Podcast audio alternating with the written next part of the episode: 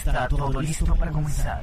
Y la misión es divertirte, olvidarte tan solo por un minuto de tus problemas. Olvidarte tan solo por un minuto de tus problemas. Y a través de la magia de la radio, entraremos a un mundo sobrenatural, donde la radio será parte de tu vida. Bienvenidos a lo sobrenatural. Bienvenidos a lo sobrenatural. En este momento comenzamos Ladrones de Sueños, un programa de radio donde te invitamos a conocer todo aquello que otros no se atreven a contarte. Misterio, historia, espiritualidad, cine, filosofía, lectura y en definitiva, entretenimiento a través de una ventana abierta al universo que te hará cuestionarte muchas de las cosas que hasta ahora consideras normales para ti. Soñador, quédate con nosotros y prepara tu mente para todo lo que vas a escuchar en estas próximas dos horas, llenas de muchas incógnitas, con Javier Mercado y Emilio Arias. Ladrones de Sueños, bienvenido a tu despertar.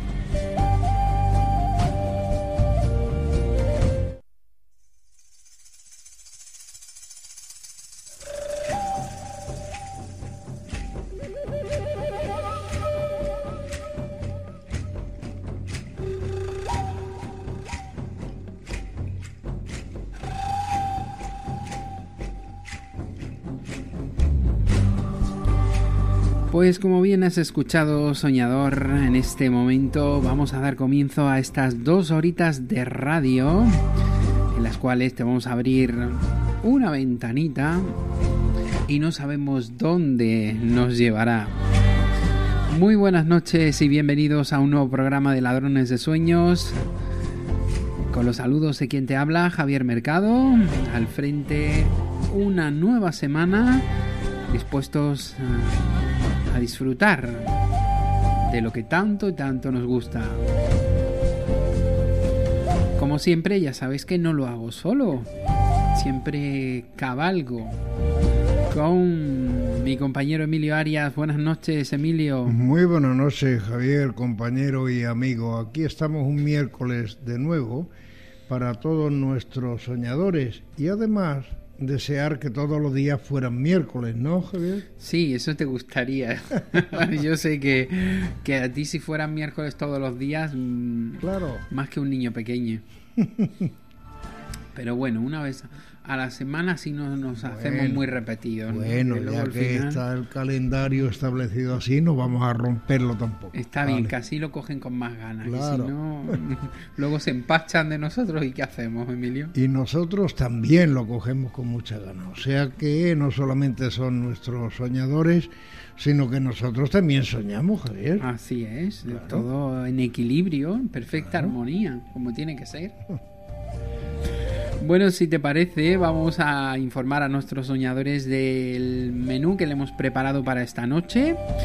Como punto de partida va a estar con nosotros Fede Bravo con su sección Esa fue su mejor hora. Hoy vamos a hablar con él de las ya más que conocidas guerras del Golfo. Nos contará cuál fue esa mejor hora. A continuación, pues recibiremos como cada semana nuestro mensaje de las estrellas, que nos abra un poquito la mente y nos haga pensar. Hoy cita con Misterios y Leyendas. Estará con nosotros también Manuel Domínguez, que hoy nos ha preparado el tema Ponce de León y la Fuente de la Eterna Juventud. Emilio, Toma nota porque eso seguro que a ti te va a venir muy bien esta noche. Creo que vamos a aprender mucho con Manuel esta noche, como siempre, siempre aprendemos mucho con él. Pero Ponce de León me parece que es muy interesante. Habrá que enterarse bien dónde está la fuente esa para que conseguirte unas botellitas o unas garrafillas, ¿no? Sí, hombre, qué mínimo, qué mínimo, ¿no? Bueno, yo le prestaré mucha atención hoy más si cabe. Y en la recta final estará con nosotros eh, Fermín Mayorga con sus crónicas documentadas. Hoy nos ha propuesto el tema Lunas de Sangre.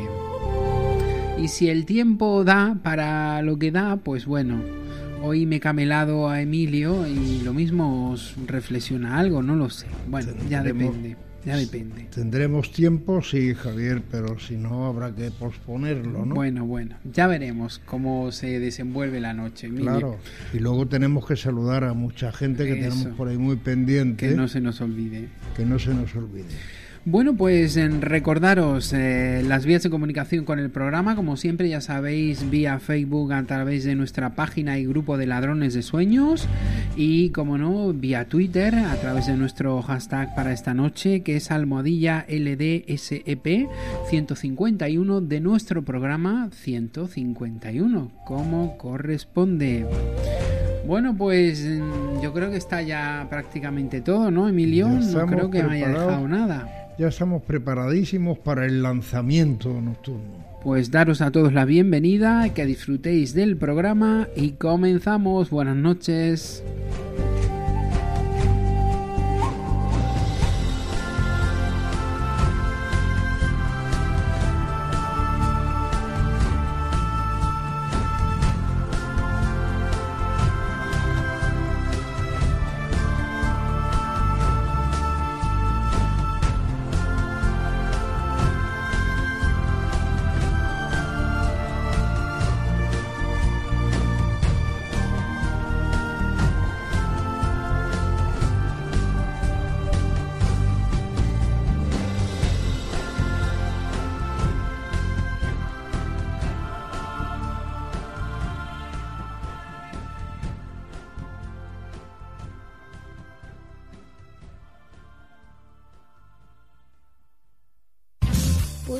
Respuestas?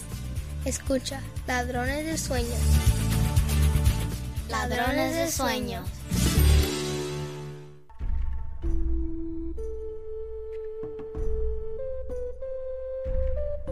En Ladrones de Sueños, esa fue su mejor hora. Fede Bravo nos cuenta la mejor hora de un personaje histórico o un acontecimiento que marcó una época desde un punto de vista muy personal.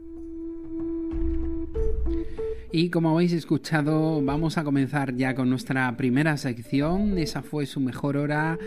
Y para ello, como corresponde y es de rigor, vamos a dar las buenas noches y la bienvenida a nuestro amigo Fede Bravo. Buenas noches, Fede. Buenas noches, querido, ¿cómo estás? ¿Cómo estáis?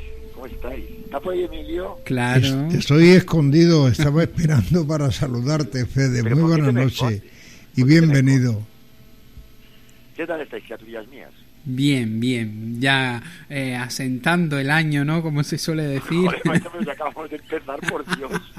Pero bueno, hay que asentarse, ¿no? Menos mal que ha cambiado un poco el año porque ha entrado un poco fresco, ¿no? En fin, mejor no hablemos de- del comienzo de año. Eso. Ahí, ahí en Madrid, ¿qué Vamos a tal? dejarlo. ¿Estáis que- fresquitos ahí en Madrid o no? Aquí hace un frío. Pues eso, como se suele decir, cuando el grajo vuela abajo, es que hace un frío del carajo. Pues fíjate, si volarán bajo, que ya ni vuelan. Están muertos. Así está, la- así está el panorama. Yo no te quiero poner los dientes largos, Fede, pero aquí tenemos 18 grados, o sea, tú Pero qué cabrones, joder. Enviar un poco, coño, de calor. Que, que parece ser que el alcalde no paga la calefacción. No, Es es- que, es que tenéis muchos cambios ahí, ¿no? Sí, que somos muchos, macho, que somos casi Eso. 5 millones de, de criaturitas por aquí Claro. pegando botes. así es. Pero bueno, entonces el año dentro de todo bien, ¿no? Y Sí, porque- ha empezado bien, el mundo no se ha ido a la mierda, a pesar de que decían que en el 2020 nos iba a pegar un meteorito, ¿no? sí, ¿no? Bueno, eso no está. me, enviaba, me enviaban un meme, ¿no? Pero no es por hacer política, ¿no? Y entonces Sí. decía uno, hola, mire, vengo del año 1980. Eh, ¿cómo, cómo, cómo está España actualmente? Y dice, no, hombre, pues mira, el gobierno, en fin, es el que es, con las alianzas que es la que es. Y dice, vale, muchas gracias, me voy al 2030 a ver si una puta vez ha caído el meteorito. Dice, ¿cómo estáis ahí? Dice, aquí estamos a cero grado. Dice, ni frío ni calor, ¿no? Sí, claro, eso, eso lo decía Morán, joder, fíjate tú. Yo decía Morán, ¿no? Sí. Bueno, pues nada, querido. Con humor hemos empezado, pero vamos a empezar porque si no se Sí, nos no, va claro, aquí nos ponemos y luego ya sacamos las cervezas, luego ya nos vamos a las copas y, y ya al marisco. Y ya se acaba todo, se acaba todo. Sabes que ese es el buen final de, toda, de todo sistema, ¿no? Sí, sí, sí, claramente. Claramente, eso es como dicen el tercer tiempo, ¿no? claro. tú ves el primer, la primera parte del partido, la segunda parte del partido y el tercero se ha comentado el partido. O sea, Claro, es que-. Y que hay que celebrar cosas siempre. Siempre, siempre, siempre tenemos que celebrar cosas. ¿no? Claro. Bueno, vamos a entrar en materia que Emilio está muy lanzado y como esta noche vamos a hablar con Manuel Domínguez de ¿Qué la... Pues eh, ahí lo tendremos esta noche con nosotros. No, no puede estar con nosotros en vivo, pero luego entrará por teléfono. Hoy va a hablar de la fuente de la eterna juventud. Pues Emilio está hoy muy revuelto, ¿sabes? O sea que Sí, es Bueno, que lo voy a aplacar un poquito y te voy a dar la palabra para que comencemos con tu sección, que hoy nos vas a hablar de las guerras del Golfo, ¿verdad? Sí, la, la guerra del Golfo, porque bueno, entonces, a ver, aquí es un poco hablar de, de, de, de- de- de política, geoestrategia, ¿no? Hombre, no nos vamos a ir a las guerras del Golfo con Babilonia y sus colegas, porque aquí nos, nos, nos dan los siete males, ¿no? Pero, bueno, sabéis que eh, últimamente, ¿no? Eh, Estados Unidos e Irán tienen ahí un problemilla gordo, ¿no? Estados Unidos se ha cargado a un general iraní los americanos han, vamos, los iraníes, primero ellos y luego sus adláteres han atacado tres bases norteamericanas, ¿no? Y esa zona siempre, la verdad es que históricamente sí, sí, siempre ha sido un, pro- un problema. Y desde que se descubrió el petróleo ya ni te cuento, ¿no? Ujú. claro, claro. Yo Yo creo dice, yo- Emilio. Que digo, eh, Fede, que el problema precisamente se llama oro negro, ¿no? es el oro negro y que luego si tú si miráis vosotros la, la ubicación y, ya- y- y fíjate no hablo ni siquiera de cuando ya se creó el, el canal de Suez. Incluso antes siempre ha sido eh, la ruta principal para acceder a Asia no y eso ha sido siempre fuente fuente de, de conflictos no o sea no olvidemos que por ejemplo Genghis Khan ya las tuvo en su momento tiesas con esa gente precisamente por do- por dominar eh, eh, esa zona de paso no y entonces bueno pues realmente la- las guerras del Golfo mm, empiezan mm, pues cuando se descubre el petróleo no y, se descubre sobre todo el valor que tiene el, el petróleo no y las guerras del Golfo, pues hombre, dirías, joder, que están pues eso, la, que empezó en el 90, ¿no? Que fue la primera guerra del Golfo, por así llamarla, una operación tor- tormenta del desierto, y luego posteriormente la, la, la que se hizo en el año 2003, creo recordar que fue, sí, en el 2003, que esa era la que, la que se llamó libertad dural- duradera, ¿no? Esas dos guerras tienen en común una cosa, y es que las dos personas que la llevaban a, a cabo, primero, una fue el padre y la otra fue el hijo. Ujú. Una fue George Bush, padre, y la otra fue George, mm, mm, George Washington Bush, el hijo, ¿no? Las dos tienen eh, tienen diferencias, ¿no? Tienen diferencias porque eh, en el caso de la que organizó George Bush, padre, que, que no la organizó, porque esa es la manera que se tiene siempre de decir que es que la organizó él. Y aquí lo que no hay que olvidar es que mm, este follón realmente casi prácticamente mm, que empieza el día que se toma la embajada de Estados Unidos en Irán. Ujú. Joder, ¿y por qué? Pues sí, aquel día cuando eh, en el 79 eh, los estudiantes, con la bendición del Ayatollah Khomeini, tomaron la, la embajada y durante 400 y pico días tuvieron secuestrado a 52 miembros de la delegación Norteamericana. norteamericana, eh, aquello ya se empezó a enquistar bastante. También es verdad que no nos engañemos. Luego está también, aunque pille un poco al lado, la constitución del Estado de Israel, que eso también fue eh, en el 50 y tantos, que fue un problema, ¿no? Y ahí la cosa se empezó a enquistar, vamos, se empezó a enquistar hasta el punto de que mm, un año después de la- del asalto, los americanos se la, se la montaron para convencer a Saddam Hussein de que se metiera en una guerra contra Irak, contra Irak, eh, contra Irán. Una guerra que terminó en empate, que costó centenares de miles de muertos y que no sirvió absolutamente para nada, excepto que los ayatolás siguieran y que Saddam Hussein siguiera, ¿no? Mm. Pero como ocurre toda, eh, como ocurre siempre en estas cosas, eh, ten cuidado con lo que le das al perro, porque a lo mejor un día coges y te revuelve y te muerde. Y eso prácticamente es lo mismo que ocurrió eh, en la primera guerra del Golfo, ¿no? Saddam Hussein, que contaba con, bueno, con armamento y entrenamiento que le habían dado los norteamericanos para luchar contra los iraníes, llegó un momento en el que decidió que él lo que quería era re- restablecer las fronteras originales antes del reparto en el que británicos y franceses pues partieron toda, o sea, crearon, pues eso, Emiratos Árabes Unidos, Arabia Saudí, Irak, Kuwait, y este, eh, se, la excusa que siempre puso es que era unificar el país, ¿no? Es un poco lo que pasa con, de China con Hong Kong, que China, sí, perdón, con... Sí, bueno, sí. Con, con, con Taiwán, mm. que siguen diciendo que, que, que, la, que, que Taiwán es, es parte de China, y los taiwaneses dicen que eso sí que hay un cuerno, sí. que van a irse allí.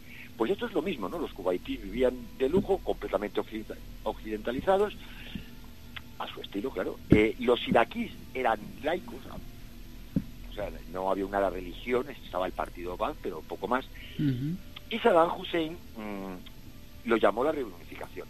También es verdad que es que empezó a acusarle a, a los cubaitíes de que les estaba robando petróleo de un pozo petrolífero mmm, que era más o menos fronterizo, ¿no? Entonces, bueno, Saddam eh, fue preguntando, oye, si yo hago esto, mmm, ¿cómo lo veis? Y tal. Y bueno, mmm, parece ser que recibió el placer. Adelante que nosotros no vamos a hacer nada. Eh, de hecho, que, eh, bueno, pues eh, el tío atacó, atacó Kuwait el, el 2 de agosto del, del 90. La resistencia de los kuwaitíes fue mínima, porque el ejército kuwaití, pues, mm. muy bien pertrechado, pero muy inferior al, al, al iraquí,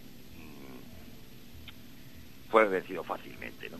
Durante varios meses se estuvo negociando, oye, mira, marcharos, eh, no sé si os acordaréis, eh, pero vamos, Saddam Hussein una de las primeras cosas que hizo fue en Kuwait empezar a detener occidentales para utilizarlos de escudos humanos para evitar una, una respuesta militar, ¿no? Respuesta militar que llegó un momento en el que ya eh, pues, se hartaron, ¿no?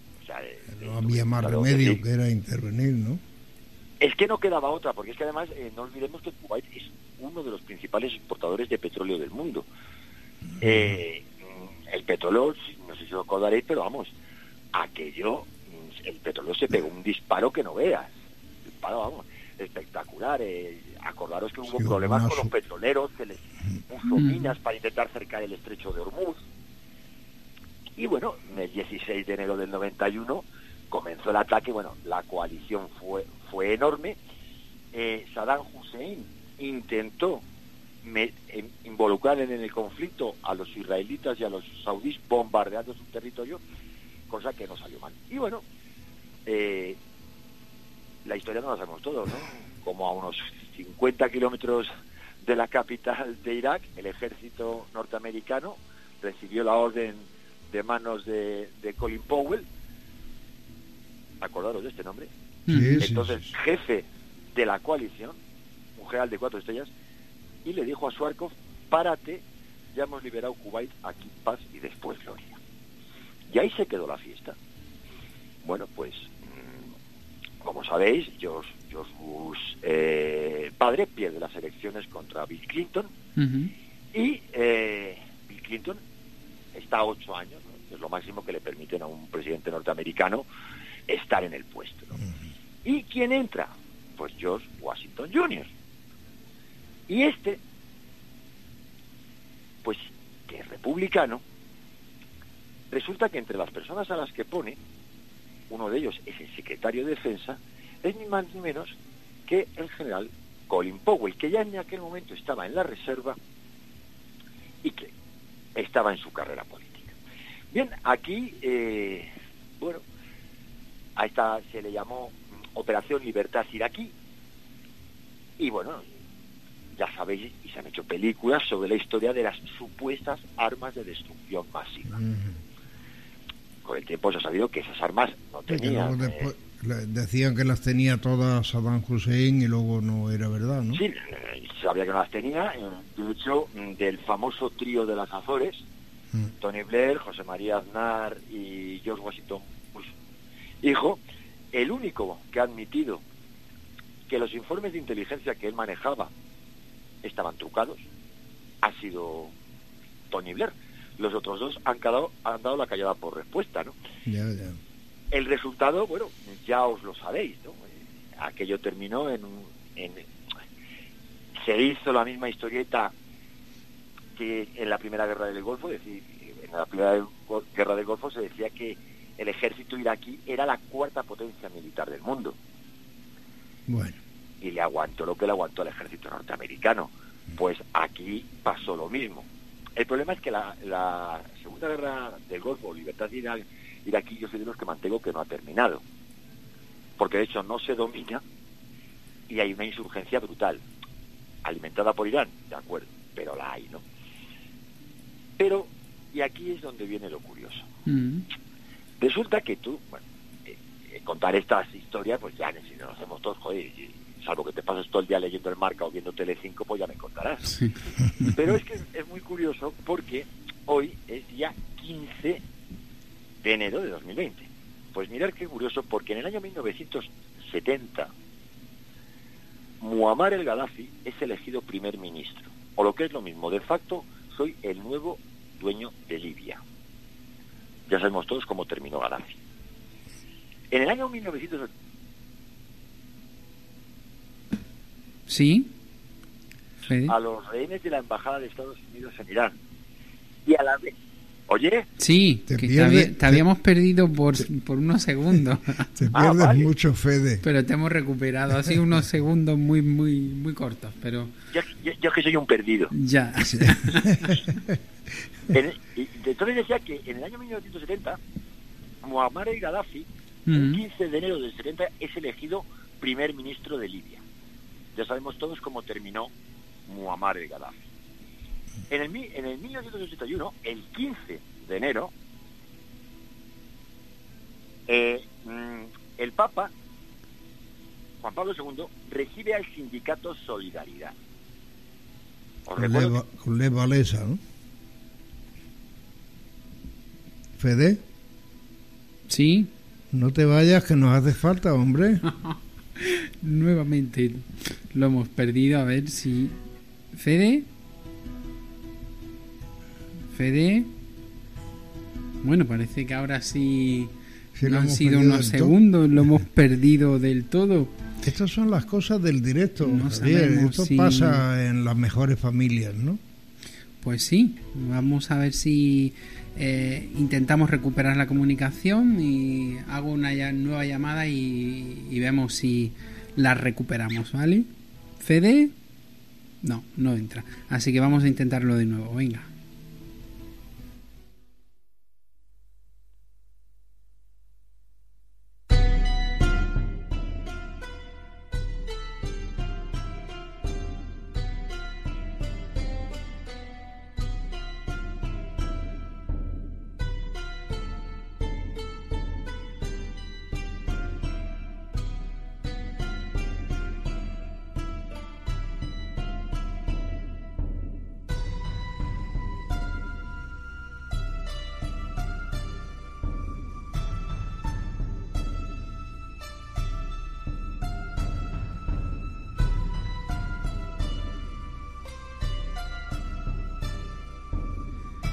Bueno, pues eh, ya está de nuevo con nosotros Fede ahí la técnica, esta tecnología. ¿Nos escuchas, Fede? Sí, sí, bendito WhatsApp que te estaba diciendo, oye, que yo te oigo. es que yo eh, no te decía que a Les Valesa, como sindicato de solidaridad, eh, lo recibió el Papa en audiencia privada y toda aquella historia, ¿no? Sí, sí, sí, pero fíjate tú qué curioso que esto ocurre en eh, justo días antes o pocos días después de la liberación de, lo- de los rehenes de, de- de la embajada. Pero es que, siguiendo con las coincidencias, resulta que tal día como hoy, en 1991, expiraba el plazo dado por los por la ONU a Saddam Hussein para que se retirara de, de, de Kuwait. Ah, vale, me oye, ¿no? Sí. Pero es que tal día como hoy, tal día como hoy, también llegaban las tropas norteamericanas a Arabia Saudita. Vale. ¿Sabéis qué ocurrió en el año 2007 tal día como hoy? Mm. Pues que fue ahorcado el que era el jefe de la inteligencia de Irak, que además era medio hermano de Saddam Hussein. Y además era también ahorcado el ex jefe de la corte revolucionaria de Saddam Hussein. Lo curioso es que si tú empiezas a empalmar gente, como que los plazos y de cuándo se fue produciendo todo este conflicto tan enorme que es la parte de Irán, Irak, como que tiene una correlación de fechas bastante bien medidas. Bastante bien medidas. Una media entre 9 y 10 años, ¿no? A ver, que yo no soy muy conspiranoico, pero tampoco creo mucho en las casualidades. Y entonces, pues, mm, ¿qué podemos decir de esto? Pues ya sabemos que Saddam Hussein terminó ahorcado. Mm, sabemos que a día de hoy el conflicto no está resuelto y sintiéndolo mucho, pero en esta sí que se puede decir que esta no fue la mejor hora de los servicios secretos de la inteligencia occidental ni de la visión geopolítica o geoestratégica, geoestratégica porque Saddam Hussein era el típico tío que sería un dictador, pero mantenía Irak en una posición estable. Ahora mismo Irak es un auténtico avispero. es un polvorín total, ¿no? Sí, acordaros, es un polvorín absoluto. Los iraníes están intentando meter mano.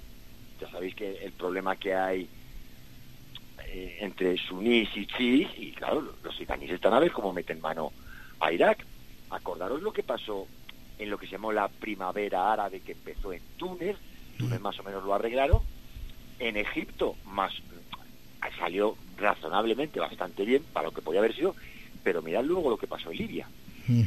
Quitaron a un señor que era un auténtico energúmeno, que era eh, Muammar el Gaddafi, y actualmente Libia se ha convertido en un país donde campan a sus anchas los señores de la guerra. Claro. Claro, son los mismos que le machacan a, a Gaddafi la cara con piedras y con cosas. Sí, y son los... efectivamente, Emilio. Entonces es curioso eh, ver mm, cómo eh, la, gran diferencia que hay o qué mm, tejemanejes se pudieron llegar a, manejar desde prácticamente, digamos, la década de los 70 para meter mano a toda esa zona, ¿no? El primero que lo tiene fácil es el padre oiga, usted ha invadido Kuwait, causus belli, toda la razón del mundo. Pero el hijo se tiene que, inventar una peli X bastante demostrada ya de que no, no había nada para quitar del poder a un señor y ponerse él. Vamos, no ponerse él, poner a Estados Unidos a controlar la zona. Claro. ¿Y esto a qué puede obedecer? Porque los que sí están teniendo su mejor hora, posiblemente ahora mismo son los chinos. Claro. Pero, pero los chinos necesitan petróleo. porque al igual que le pasaba a Japón en la Segunda Guerra Mundial, lo que no tiene son materias primas. Y si os fijáis, como he dicho, no sería la mejor hora de George Washington Bush Jr., pero si os fijáis, las invasiones que ha ido haciendo Estados Unidos, una en Afganistán otra en Irak. Se atacó a Afganistán porque como un señor había derribado las Torres Gemelas, pues a por los afganos. Como este señor tenía armas de destrucción masiva, porque lo digo yo, a por este. Pues fijaros mm, lo que han ido cortando ahí los americanos, porque el intento de salida chino para hacer un superoleoducto que sacara petróleo del Golfo Pérsico, mientras los americanos estén ahí, pues no hay petróleo porque quien lo controla son ellos. Claro, pero yo lo que no entiendo, Fede, es si no tenía eh, Saddam Hussein armas de destrucción masiva, ¿por qué no permite que los delegados de los diferentes gobiernos internacionales fueran a visitar realmente a ver si tenía o no armas de destrucción masiva? Yo es que no entiendo esa obsesión por parte de Saddam Hussein, no la entiendo. A ver, eh, Saddam Hussein sí permitió que se hicieran visitas. El, problema es que, bueno, llegó un momento en el que ya se hartó porque ya no iban a visitar, eh, bueno, es que ya directamente lo que querían ver eran complejos ultra secretos y claro, el tío empezó a decir, oye, mira, hasta aquí hemos llegado. Segundo, a Saddam Hussein le pierde, le pierde completamente, mm, bueno, que él no tiene una visión real de lo que está ocurriendo y no la tiene ni él, ni la tiene su hijo Uday, el único posiblemente que, podía tener cierta visión, que además era el único ministro cristiano que, había en su gobierno, que era el ministro de Asuntos Exteriores, ¿no? Era la, por así decirlo, la cara amable. Y, Sí, porque el ministro, de, el ministro de Seguridad tiene poco papeleta que jugar cuando tenía que haber jugado la papeleta él en vez del ministro de Asuntos Exteriores, ¿no? Sí, pero acuérdate que Tariq Asil es al que se le- no hace nada más que llevarle aquí y allá, decir, oiga, que es que no lo tenemos, que no, que no lo tenemos, que no lo tenemos. Personalmente, mm, se le iban a jugar eh, sí o sí, o sea, realmente le estaban diciendo, o se desarma usted completamente y nos deja hacer lo que nos dé la gana o le vamos a invadir. Un poco mm, lo que ha ocurrido siempre de una gran superpotencia a alguien que está en el sitio que no debe de estar, ¿no? Acordaros cuando os contaba lo de la batalla de Isanguana, cuando el ejército de cuando Lord Chelmsford le dice directamente al rey Zulu que desarme a todo su ejército. Y dice el otro, sí, hombre, si yo no voy a pe- pegarte a ti, pero yo no pienso desarmarme y le declara la guerra. Pues esto realmente vino a ser lo mismo, ¿no? Entonces, realmente, si lo pensamos como cuál, si esta fue la mejor hora, a nivel geoestratégico sí lo ha sido. Yo no digo que luego los chinos no vayan a terminar llevándose el gato al agua, ¿no? Claro, claro. pero de momento los chinos siguen teniendo un problema gordísimo para abastecerse de petróleo. De hecho, mm, te traslado comentarios que nos llegan a través de las redes sociales, como nuestro amigo Manuel Ortega vía Twitter. Eh, de hecho, nos da las buenas noches y se pregunta por qué intentar manipular países haciéndonos creer que merecen una vida peor. ¿Acaso en el Irak de Hussein no se vivía? Todo el régimen no hace sino ayudar a quien es afín a quien gobierna, lógicamente. Hombre, a ver, no, pero, pero perdona, Fede, si mm, eh, tuvieran, no tuvieran petróleo, pasaría pues lo mismo que ha pasado en otros países que no tienen petróleo y los han dejado a su suerte, ¿no? Sí, pero eso, es- a eso, eh, a ver, eh, es que siempre hay una razón, porque acordaros que, por ejemplo, Saddam Hussein, cuando ya se empieza a ver en la Primera Guerra del Golfo que la puede perder, amenaza y lo hace con incendiar los pozos petrolíferos. Mm. Y los incendia, ¿eh? Y acordaros de las imágenes de los meses y meses Sí, sí, los pozos hasta que consiguieron apagar los incendios, ¿no? Siempre hay un, un motivo, hasta el país más, no sé, imaginaos estos países eh, de, de Centroáfrica, que hasta hace nada ni Dios le importaba un cuerno hasta que apareció aparecieron los teléfonos móviles. Y como tienen las mayores reservas de, de coltán del mundo, ahí hay un tarajal metido de mucho cuidado. Mm. ¿Por qué? Porque tú me molestas. Está Tú tienes coltán, pero es que yo a ti no te necesito. Así que o te quitas o te quito. Y Sí. con Saddam Hussein vino a ser prácticamente lo mismo. Porque además Saddam Hussein ya estaba empezando a cambiar, estaba un, un poco haciendo lo que está haciendo Turquía. Turquía ha pasado de ser fiel aliado de la OTAN ahora a girar para mirando a Moscú. Y Saddam Hussein, mm, sí es cierto que mm, ya había dejado, mm, llevaba tiempo comprándole a los soviéticos, bueno, a los rusos, armamento. Entonces, claro, chico, aquí hay mucho dinero en juego. Entonces, como digo, en esto sí, se han buscado la, la excusa perfecta para cerrarle. A ver, para es como una jugada mayor. Aquí el plan es parar a los chinos. Pues chato, lo siento bigotes, pero vas a pringar. O te quitas o te quitamos. Claro.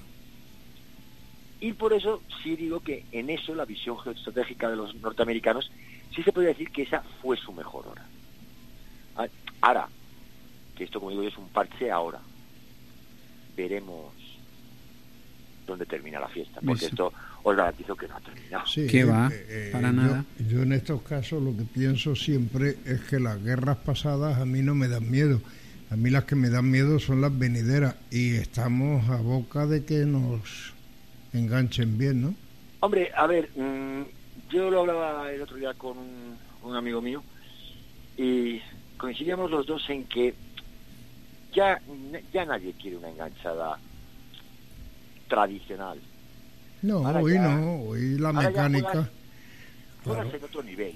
claro, hoy la Pues, mecánica es diferente por, la- por el sistema eh, que tenemos de avance tecnológico, entonces, Ahí iba yo. claro, O sea, ahora ya, pues, o sea, mm, primero se minimizan las bajas, o sea, nadie quiere como Estados Unidos, ciento y pico mil muertos en la guerra de Vietnam, ¿no? Ahora usa drones. Un tío desde, desde Dallas maneja un dron que te está volando una casa a 14.000 kilómetros en Afganistán. Mm. Eh, se sabe que Rusia tiene una unidad a las afueras de, de, mm, creo que es de Kiev, especializada solo en temas hacker. Los chinos tienen otro departamento especializado en eso. Eh, mm, Donald Trump hará cosa de un año dio la orden de la, de la creación del- de, bueno de la primera fuerza aero- aeroespacial, o sea, la guerra de las galaxias, o sea, país a pegar claro, el paso. claro.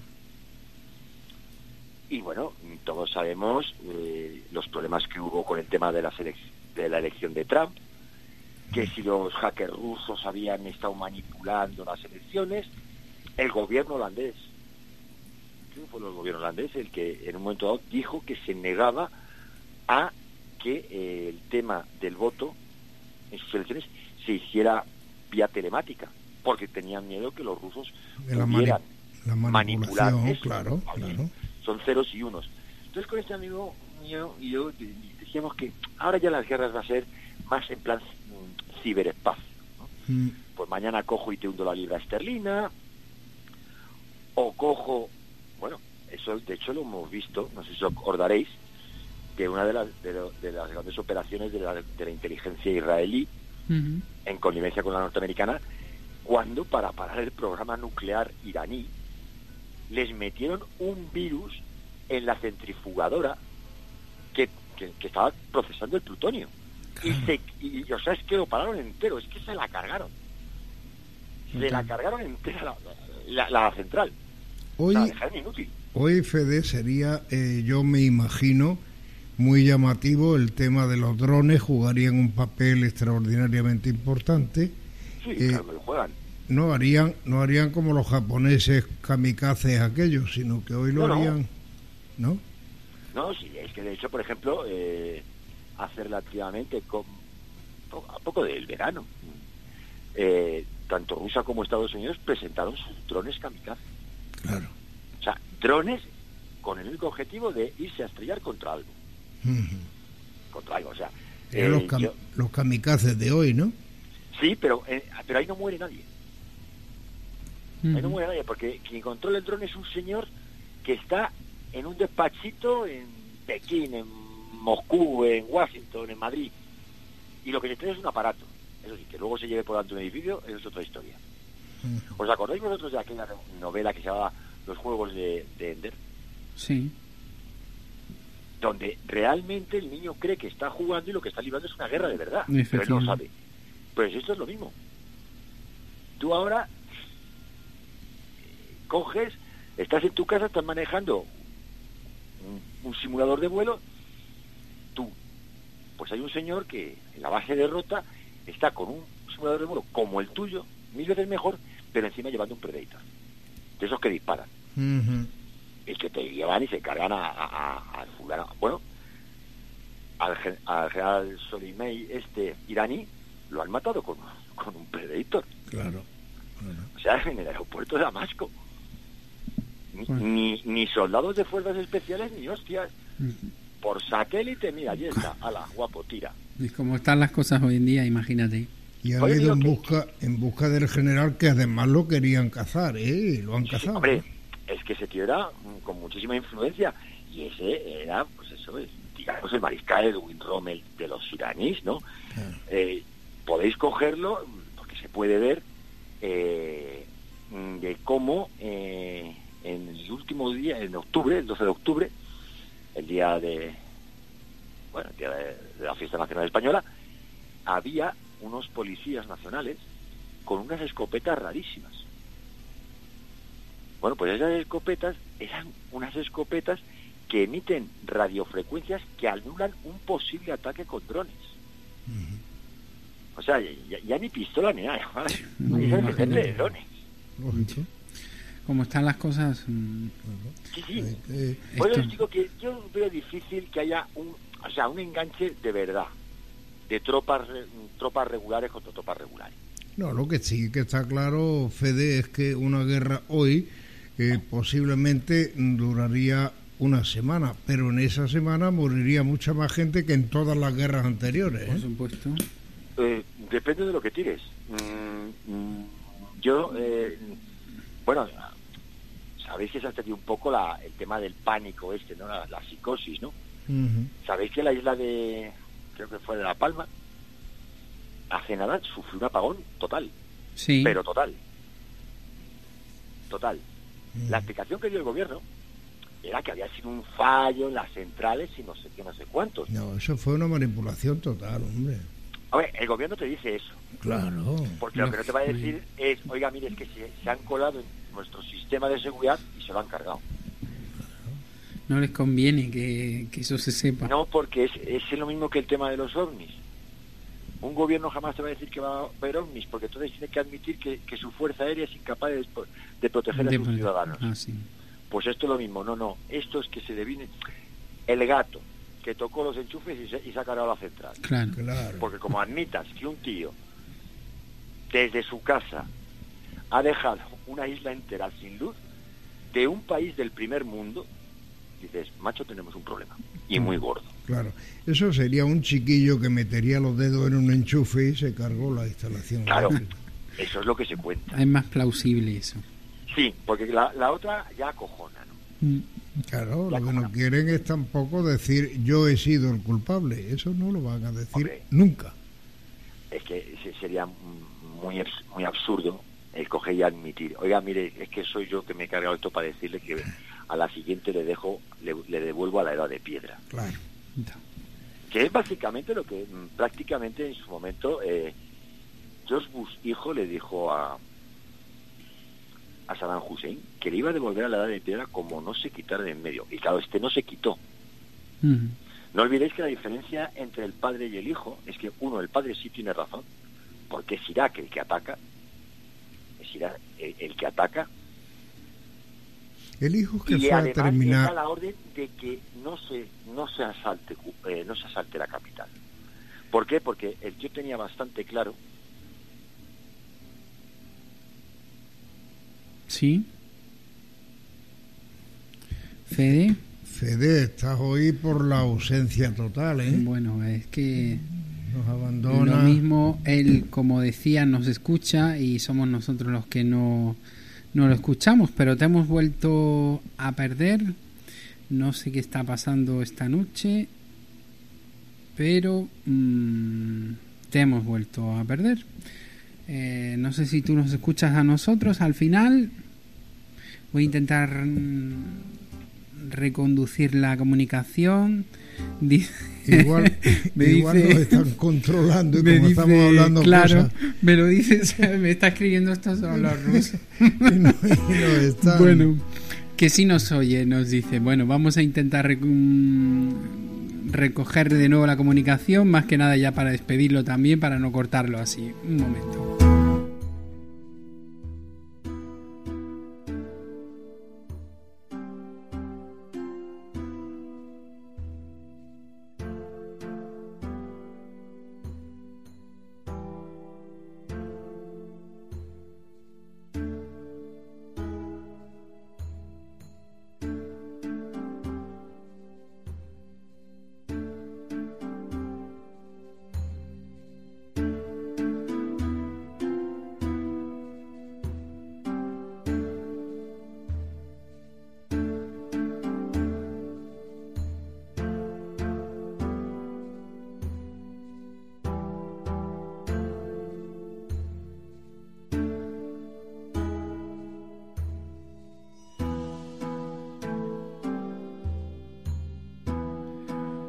Pues eh, esto por capítulos, le estaba yo diciendo a Fede. Yo de todas maneras, si me dejáis un momento, Claro. para quien nos esté escuchando, Sí, vamos a ver, señores de Irán, señores de Rusia, señores chinos, no tenemos nada contra ustedes, somos un programa humilde.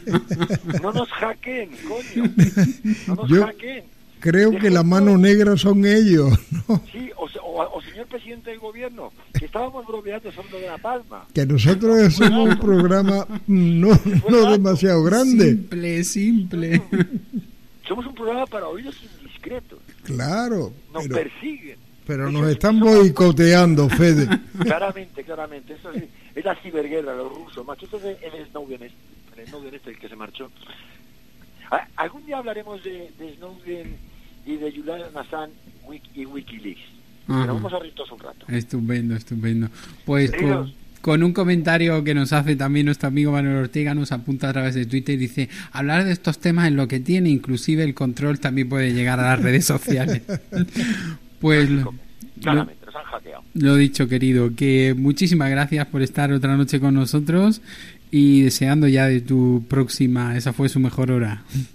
Te, ya antes de nada, porque se me, ha- se me ha pasado, Sí. feliz año. A Eso. nuestros queridos oyentes y por supuesto a vosotros, claro que sí. ¿Qué Este, menos? eh, ¿Qué menos? Qué qué menos.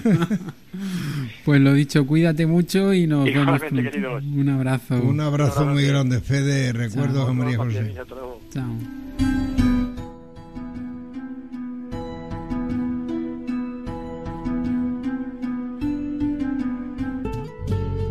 Cuéntanos tu experiencia escuchando el programa. ¿Qué opinas sobre el mismo?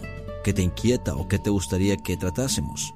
Y sobre todo, no te pierdas nada del programa y las interesantes noticias que recopilamos en nuestra web de ladronesdesueños.es. Ladrones de Sueños. Bienvenido a tu despertar.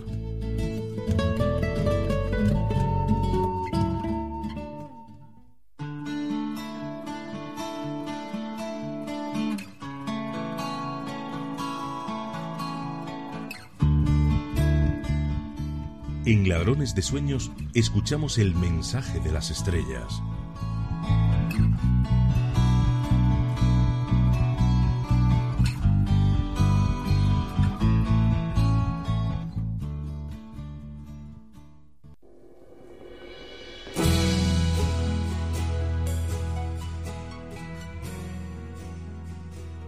Saludos hermanos, mi nombre es Alciac, de la configuración estelar de Antares, en lo que es su dimensión física como ustedes la conocen. Sepan, hermanos, que cada uno de ustedes tiene toda la información original dentro de su integridad. Todos somos iguales y somos partes de la vida universal. Ustedes no recuerdan el inicio del camino que marcaron en su creación inicial por la experimentación de su naturaleza pura. Por ello están ahora en una situación que no entienden y no pueden llegar al entendimiento si no es por medio del sufrimiento, ya que el sufrimiento deja heridas que necesitan del curso del tiempo para ser sanadas. Ustedes son más que humanos así como lo entienden. Les han dicho que deben elevarse espiritualmente, así como han hecho los maestros que les han guiado en la tierra. Les han dado técnicas para elevar su vibración y encontrar la paz en la contemplación de la naturaleza. Todo esto es real y es correcto, pero siguen utilizando técnicas que no llegan más allá de la paz y el bienestar personal. Todo esto está muy bien, pero es necesario dar un paso más en la misma comprensión de las cosas y buscar más allá del tiempo y del espacio, más allá de todo lo que hay a vuestro alrededor, para saber que el universo ma maestro está dentro de ustedes. No somos nosotros solos los que se los comunicamos. Y además todo esto nos enseña a ir más allá de lo imaginable en la mente, la suprema libertad de la totalidad del ser. Esa suprema totalidad está más allá de cualquier ser espiritual y de cualquier imagen sagrada. Ahora, amados hermanos, tenemos la oportunidad de liberarnos de las verdades de la mente personal y reconocer el nacimiento de la mente divina, sin credos ni dogmas que les han enseñado en el curso de las vidas que han ido viviendo en planetas como el que viven ahora. Todo es perfecto en cuanto todo nos aporta gradualmente los conocimientos y experiencias para llegar a estos momentos de libertad mental y espiritual, en todos los grados que puedan aceptar en sus corazones. Los grandes avatares de su mundo les enseñaron una parte del camino, solo la parte donde cada uno debe reconocer y después ellos siguen su camino para que ustedes sean libres en su existencia y conozcan realmente su infinita libertad. Son tiempos de comprensión profunda para reconocer lo que siempre han sido y que ahora os regocijaréis en la verdadera vida espiritual que os empieza a surgir en vuestras vidas en el día a día. Sabed, hermanos, que se caerán las máscaras que ocultan las verdades y que por tantos miles de años habéis tenido por verdades absolutas. Nos incluís en la unidad, nos incluimos en la unidad entre ustedes. Aquí ya no hay rangos jerárquicos en este sentido, ya solo somos libertad y plenitud. Y veis, conociendo y reviviendo estos estados de gracia a través de los demás, porque al verlo en los demás será porque ustedes lo han conseguido cambiar. Cada momento adquirirá una nueva perspectiva en la vida y en la conciencia. Además, se ajustará cada vez más a la unidad entre los demás. El amor produce cambios en todos los niveles superiores e inferiores. Todo será sencillo y realmente maravilloso. Sean ustedes amados, los que revivan el amor en la tierra. Amor, Alcia. Bien, este ha sido el mensaje de Alcia y gracias Alcia, gracias por este mensaje para la humanidad y gracias a todos por, por recibirlo. Gracias.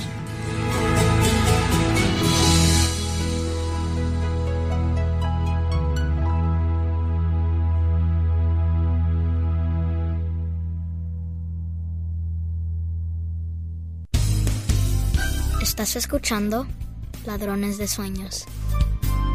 You are now hearing Dream Thieves. Ladrones de Sueños.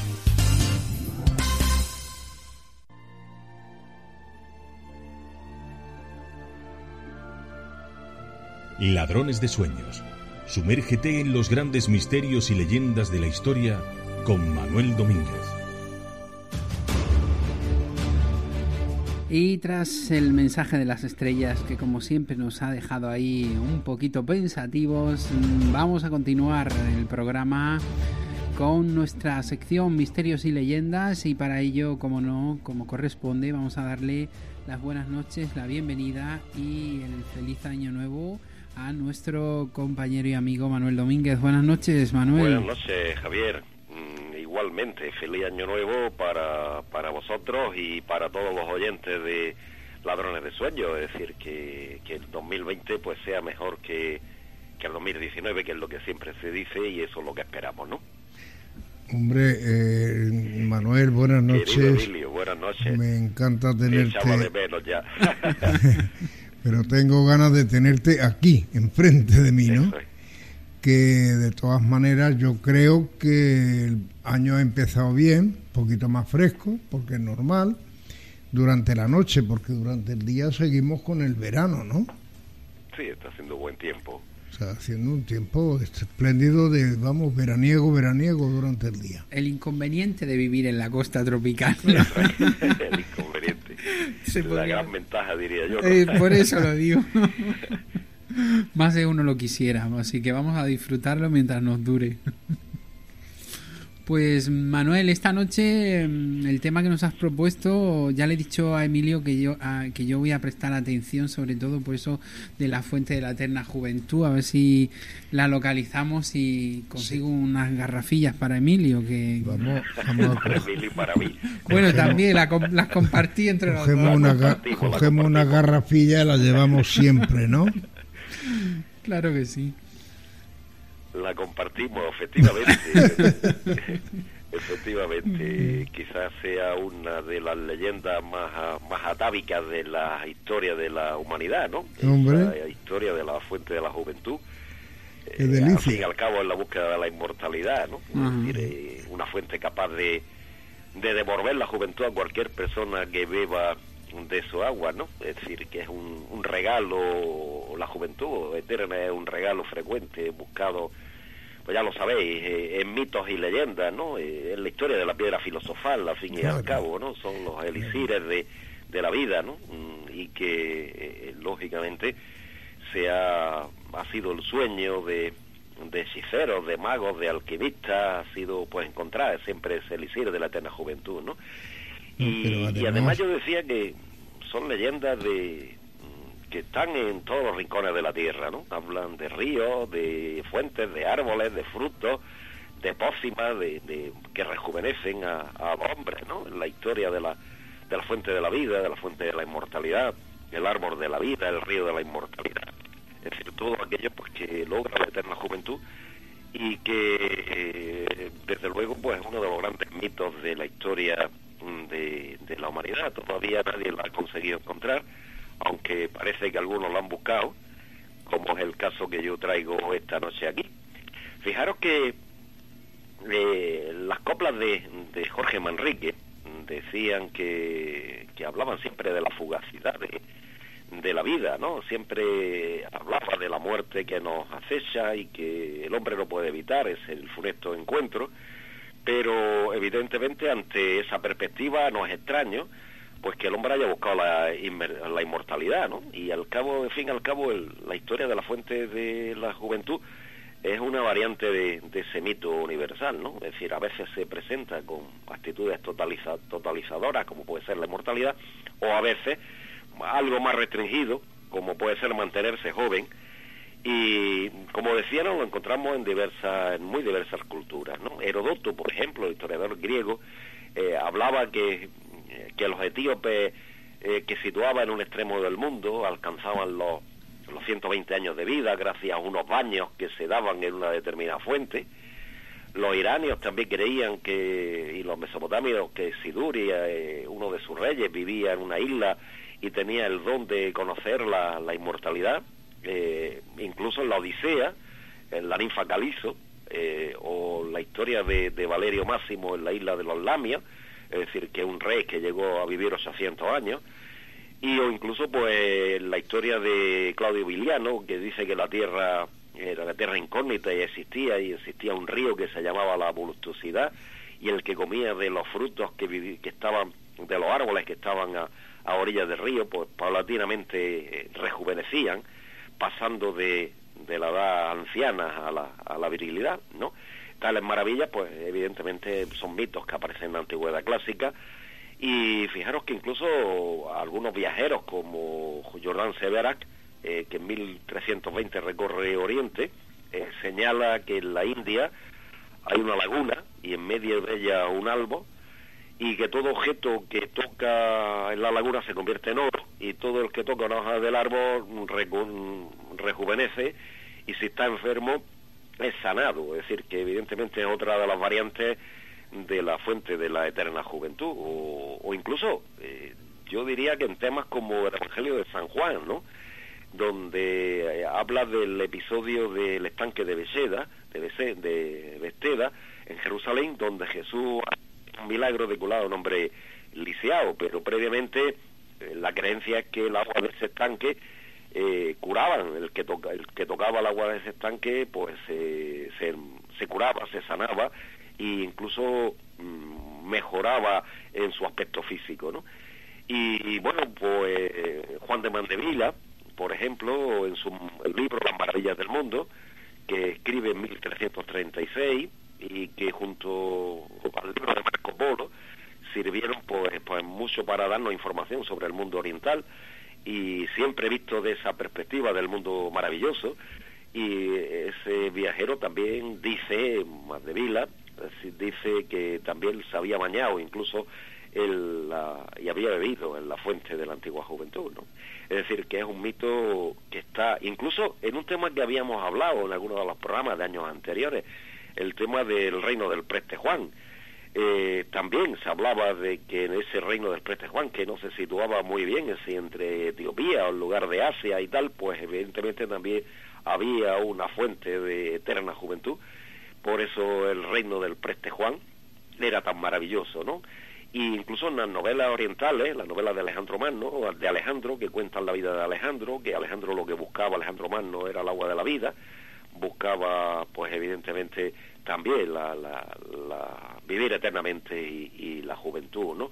Y incluso esas novelas de Alejandro que son transmitidas a través del, del mundo musulmán, pues llegan a España a través del mundo musulmán, de época musulmana, pues son conocidas todavía en la Edad Media y son conocidas por los exploradores que desde España a partir de 1492 empiezan a viajar a América. Y aquí llega la historia que yo anunciaba en el título, anunciábamos en el título, Ponce de León y la fuente de la eterna juventud. Y aquí llega la historia, como decía, de este personaje, Ponce de León, que todavía no había cumplido 40 años cuando oyó hablar a los indios caribes, a los indios del Caribe, acerca de una maravillosa isla que se llamaba Bimini, en cuyas tierras brotaba un manantial que convertía a los viejos en jóvenes. ¿no? Esta otra historia de la leyenda de la Fuente de Eterna Juventud.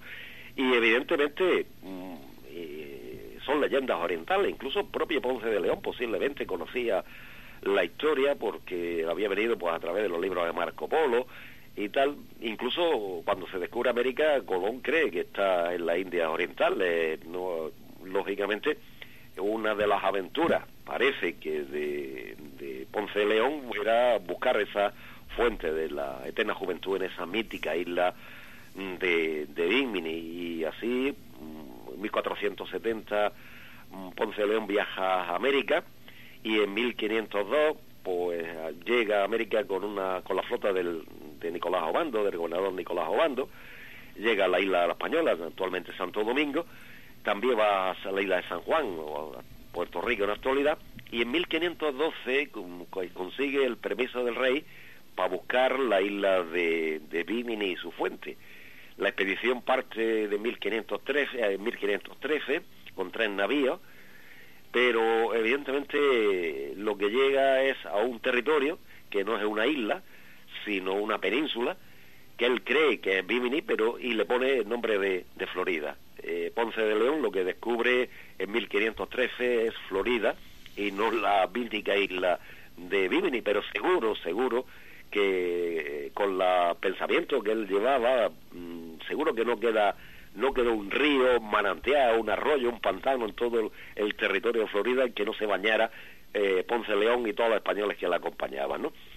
En 1514, desilusionados, vuelven a San Juan de Puerto Rico, pero a pesar del fracaso, eh, del fracaso, él sigue pensando mm, en que hay que encontrar esa isla de Bimini, esa isla eh, que está la fuente de la juventud, vuelve a España, eh, consigue que al final el rey de España lo nombre adelantado de Bimini de Florida, y en 1515 parte de, Sevilla con otros tres navíos que se digregan a llegar a San Juan y bueno, eh, él no consigue volver otra vez a las expediciones que para buscar la isla de, de Bimini. En 1521 vuelve con ya con 51 años, vuelve a partir buscar eh, territorios y esos territorios y, la verdad es que lo que se encuentra pues son unos duros enfrentamientos con los, con los indígenas muchos de sus hombres mueren por en el enfrentamiento y él mismo recibe una herida de flecha,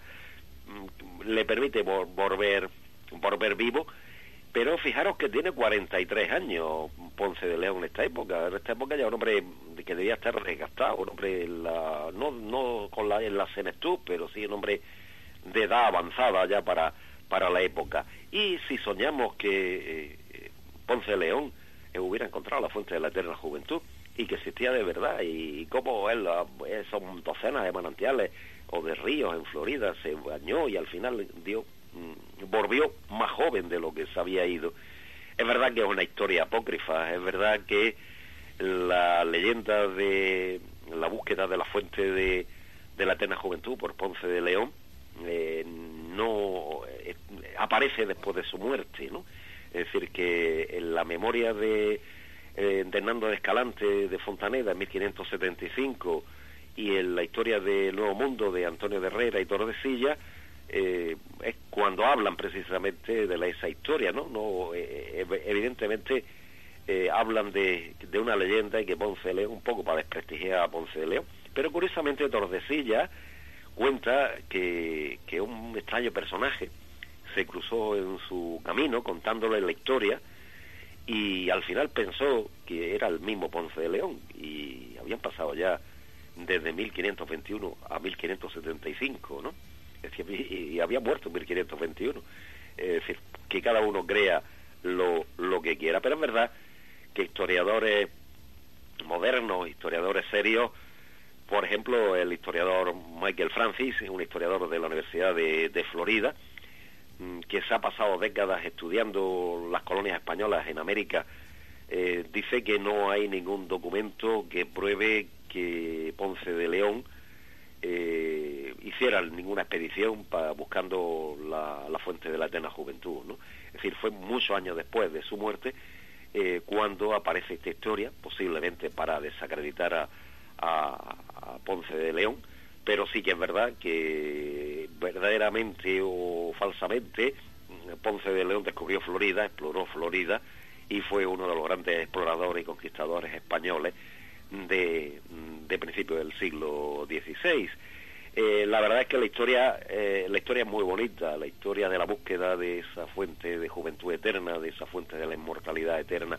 Pero es muy curioso porque en la ciudad de San Agustín, en Florida, existe un, parque que se llama Parque de, de la Fuente de, de la Juventud, curiosamente, el Parque Nacional Arqueológico de la Fuente de Juventud, eh, con una especie de un tributo a, la tradición, a la historia de Ponce de León, eh, y aunque la fuente no está allí, todos los turistas que van allí beben del agua de la fuente, ¿no? Y incluso pues se exhiben algunos objetos coloniales, nativos, para celebrar pues patrimonio histórico del descubrimiento de, de Florida por, por Ponce de León. Mm, el mito de la fuente de la juventud todavía perdura, todavía como una metáfora de cualquier cosa, cualquier cosa que incremente la longevidad, cualquier cosa que incremente esa regresión temporal que significa volver a, ser joven. Es una leyenda muy interesante, no está probado que realmente Ponce de León eh, eh, hiciera sus exploraciones buscando esa mítica isla de Bimini y, su fuente milagrosa, pero la leyenda está ahí y la historia está ahí. Posiblemente sea una de las historias transmitidas a través de los, de los cronistas del mundo oriental y que el propio Ponce de León la llevara desde España a América más que oírsela a los indios caribes. El caso es que eh, el caso es que bueno es un mito muy bonito, es una historia muy bonita y eh, la realidad fue que no encontró nada, pero como dicen algunos historiadores eh, debió bañarse en todos los ríos y todos los manantiales y todos los arroyos y todas las lagunas de, Florida. Y mira que tiene ríos, Laguna Florida. Pero lo que sigue... Debió bañarse en todas ellas para ver si alguna de ellas era la fuente de la juventud. Manuel, lo que sí que está claro es que no la encontró, porque de lo contrario tendríamos a Ponce de León con nosotros. tendríamos a, Ponce de León dando huertas todavía, como es lógico. Y nosotros pidiéndole la garrafilla. El caso es que es muy curiosa la historia de Tordesillas, ¿no? De Tordesillas, cuando cuenta la historia que él se encuentra por un camino eh, a un personaje, a un hombre, y, le cuenta la historia de la fuente de la juventud, ¿no? Y dice que había estado en América y tal, y Tordesillas sospecha eh, que ese hombre es el mismo Ponce de León, lo cuenta en su libro, ¿no? Mm. Pero Ponce de León había muerto en 1521 y Tordesillas escribe su libro en 1575. Bueno, ahí queda eso, ¿no? Ahí queda eso, sí.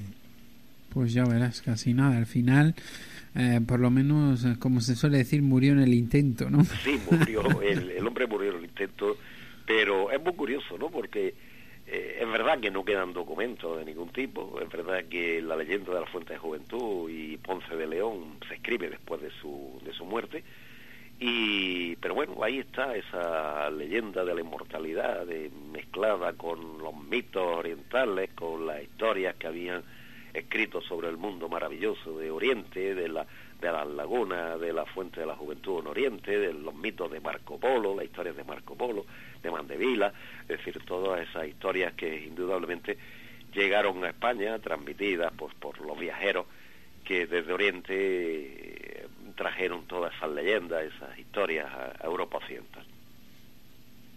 Sí, sin duda es interesantísimo, sobre todo romántico, ¿no? Sí, sobre todo romántico, pero, es decir, fijaros, el, desde la antigua Biblia, ¿no? El árbol del bien y del mal, devolvía a la juventud, ¿no? Es decir, aquello era la historia de la inmortalidad, ¿no? El árbol de la vida, ¿no? Es decir, que eh, evidentemente son, son mitos, ¿no? Eh, que además se confunden a lo largo del tiempo, se complementan y, y al final pues se crean este tipo de, de leyendas que conforman pues un mundo romántico, un mundo de, de aventuras, de exótico, de historia de, de, de aventurero, de, de gente que, que en teoría buscaba, eh, de alquimistas, de magos, que buscaba la, la piedra filosofal, la, la, la, inmortalidad, la juventud, la inmortalidad. Sí, también querían hacer el plomo oro. Qué tontería, porque si hubieran hecho el plomo oro, valdría el oro lo mismo que el plomo. Lo mismo que el plomo, efectivamente. Por los precios del mercado van en función de la cantidad existente, pues contra más plomo convirtiera el oro, pero valdría el oro, lógicamente. ¿no? y además no vale ni siquiera para hacer tubería. El esfuerzo. al, final, no hay ni el esfuerzo para hacerlo. ¿no? Claro. O sea, dentro de, de, todo, yo creo que al final también ha sido una asignatura pendiente ¿no? del hombre hoy en día y en, y en esa época casi eh, estaba mucho más en auge todo ese tipo de, de investigaciones. ¿no? Sí, pues, probablemente. Y bueno, hoy se ha perdido y conocemos el mundo muy bien, los satélites han cartografiado prácticamente el mundo, se han hecho expediciones a todos lados, pero nos podemos imaginar el siglo XVI, donde la Tierra incógnita, ¿no? Es decir, América, por ejemplo, ¿no? O el mundo oriental. Eh, ¿Cuántos viajeros habían llegado a, a, la China o al Japón eh, en el siglo XV o los principios del siglo XVI? que era África, un mundo desconocido, el reino del Preste Juan, la fuente de la juventud del reino del Preste Juan. ¿Y dónde estaba el reino del Preste Juan? En Etiopía, y Etiopía donde estaba, en el final del mundo. Y, y la tierra incógnita más allá del, de, de, del mar, de ese mar eh, tremendo que eran los océanos más allá, que había.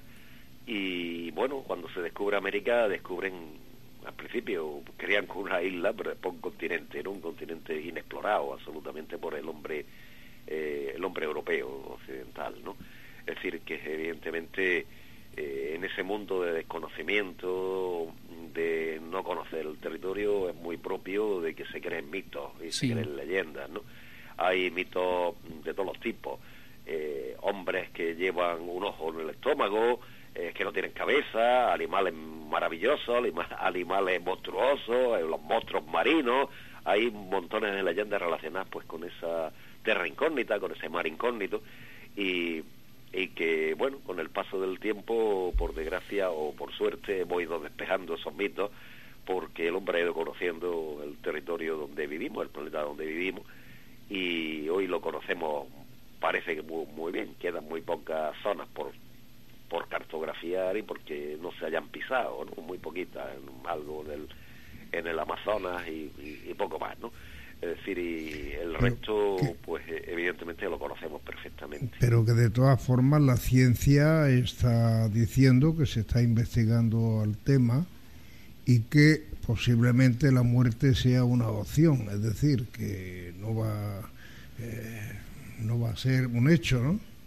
Sí, vamos, yo creo que, bueno, antes o después la ciencia está, lleva muchos años, si nosotros nos comparamos el hombre actual con, con la época que yo citaba de, de Ponce de León, un hombre de 50 años en la época de esa, el siglo XVI era auténtico viejo, ¿no? Claro.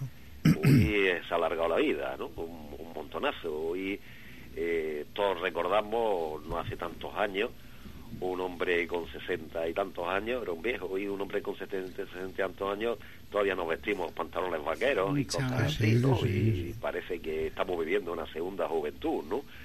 Eh, evidentemente el tiempo se ha alargado ¿no? y seguramente la ciencia permitirá que se alargue más. Lo importante es que se viva eh, con, con, sano y con, y con placeres de la vida, ¿no?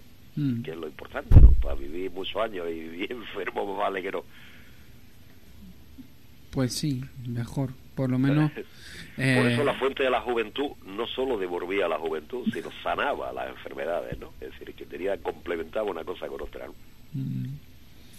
Hombre, lo suyo sería que llegáramos a tener 30 años todos siempre. Eso sería. ¿eh?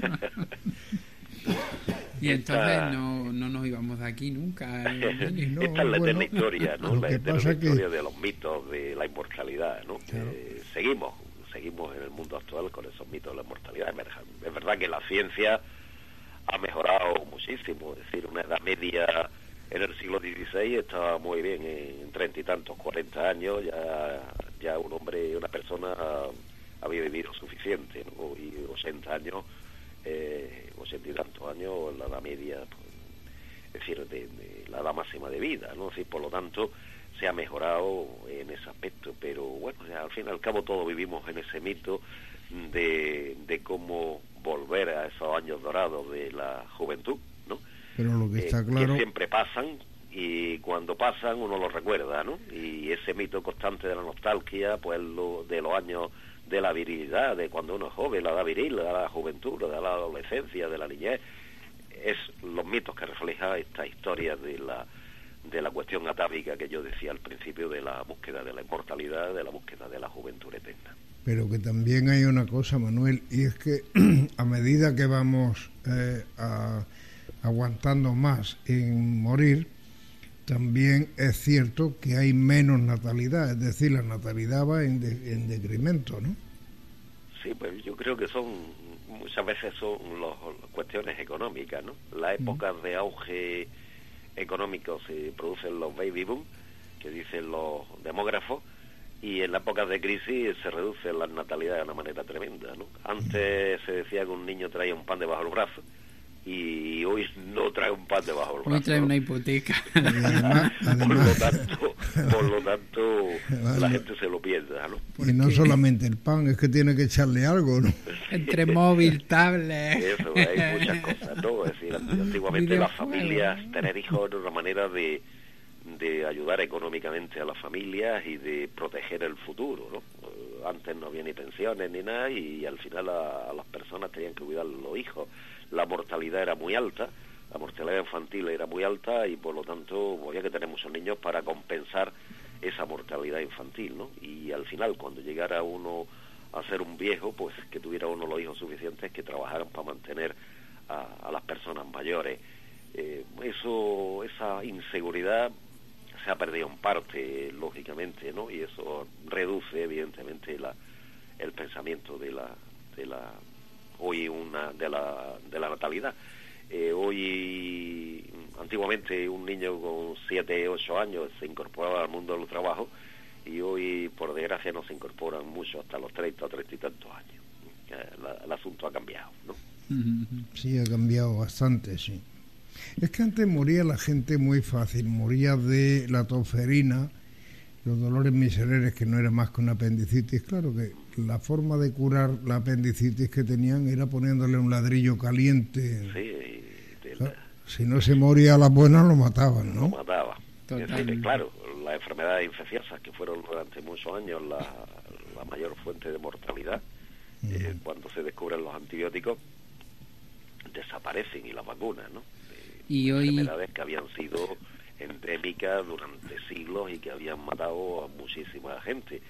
Eh, hoy no te encuentras a nadie que no esté vacunado pues de, la polio, por ejemplo, ¿no? cuando la polio fue una, fuente de enfermedad tremenda, o enfermedades como la tuberculosis, o decir, la tisis, por ejemplo. Se ha, se ha controlado ese mm. aspecto de, de las enfermedades infecciosas, que era pues la causa de muerte más... Antiguamente yo leía en en un libro sobre la, la muerte en la España de los Austria, en la España del siglo XVI y XVII, las enfermedades que había, ¿no? Y la gente se moría de un resfriado, ¿no? Un resfriado que se convertía en una pulmonía o una neumonía y, duraba en tres días, ¿no? Hoy nadie se muere de un resfriado, ¿no? O casi nadie. Pero en aquella época pues, era lo normal. como tú bien citabas, un apendicitis era muerte segura se mm. producía una ruptura, se rompía el apéndice, se producía una infección generalizada y, adiós, ¿no? Hoy es que la manera de curarla también, Manuel, era horrible. desconocimiento absoluto de, la Pues, medicina. Imagínate, yo me acuerdo de crío le ponían a un niño que tenía apendicitis, que iba a tener una peritonitis segura, le ponían un ladrillo caliente en la, en en la parte baja del vientre. Aquello lo que hacía era que ah, llamaba mucho más la infección que tenía el tío dentro, ¿no? Sí, eh, el, bueno, el conocimiento, es decir, fijaros que el conocimiento de, los microbios es muy, es muy moderno, es decir, prácticamente finales del siglo XIX, ¿no? Eh, Pasteur, ¿no? Es decir, fundamentalmente el testimonio de los, el, el conocimiento de, de los microbios. Eh, antes eh, las enfermedades las, las hacían, las originaban pues los malos aires y las alteraciones y tal. Yo recuerdo, hablando de, de enfermedades, una epidemia de peste en Modril, que como creían que era por los malos aires, quemaban en las calles romero y tomillo para aromatizar eh, el, el aire y con eso en vez- eh, evitaron la peste. Evidentemente la peste no tenía que ver nada con los malos aires. Fijaros, el nombre de malaria, una de las grandes enfermedades, viene de la palabra italiana malaire, ¿no? Es decir, eh, que indudablemente eso forma parte de, de las culturas y ese mundo de enfermedades y de mm, corta vida pues hace que en esa época medievales y la edad moderna y tal los mitos de la fuente de la juventud y la inmortalidad y tal o sea estén muy extendidos en, en las creencias de, de las leyendas de, Hoy de- del mundo actualizado a los tiempos de hoy, pues es la medicina estética, lógicamente, la Eso que, la lleva la, la de la, juventud. de la juventud a veces, a veces, ¿no? La evolución. Pues eh, aquí nos vamos a quedar, Manuel. Como siempre, muchísimas gracias por eh, estar otra noche con nosotros, por traernos esta leyenda. Invitamos, como siempre, a nuestros soñadores a que sigan investigando. Lógicamente, que lo mismo hay quien la encuentra. O sea, aquí Sí, ojalá, que nadie, nadie desista, que todo es posible. Hoy sería la pastilla de la eterna juventud. Acuérdate que yo estoy aquí, tráeme una. Eso es. Pues lo dicho, Manuel. Muchísimas gracias y buenas noches. Gracias, buenas noches. Un Un, abrazo, abrazo muy grande, para Manuel. vosotros y para todos los oyentes de Ladrones de Sueños. Y que el año te sea pro- propicio, ¿no? Efectivamente. Para todos. Gracias, Emilio. Gracias, Buenas Javier. noches. Buenas noches.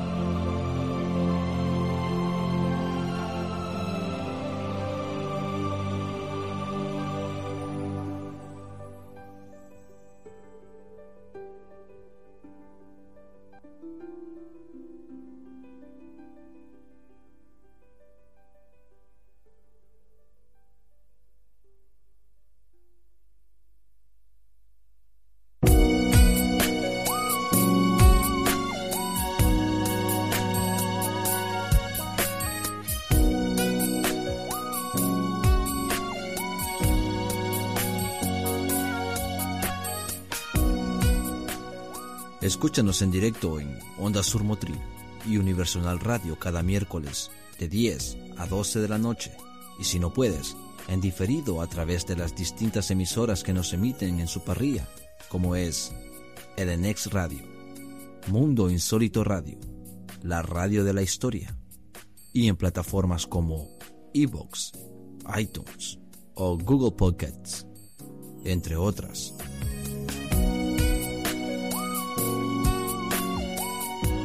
Contacta con el programa a través de las redes sociales, fanpage de Facebook, arroba ladrones de suenos, vía Twitter en arroba ladrones de suenos o a través de nuestro email info arroba ladronesdesuenos.es.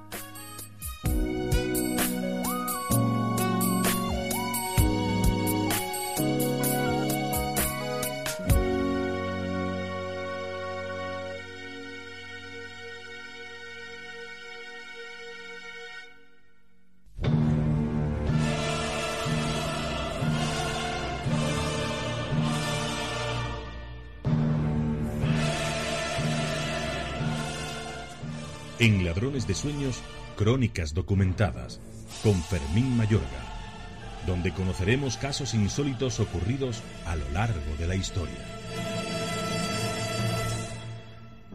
Y llega nuestro momento de crónicas documentadas. Para ello, como siempre, contamos con nuestro amigo Fermín Mayorga, a quien le vamos a dar las buenas noches y como corresponde el feliz año nuevo. Fermín, ¿qué tal? ¿Qué tal? Muchas gracias. Feliz año nuevo. Buenas noches a todos. Buenas tardes a los amigos de América.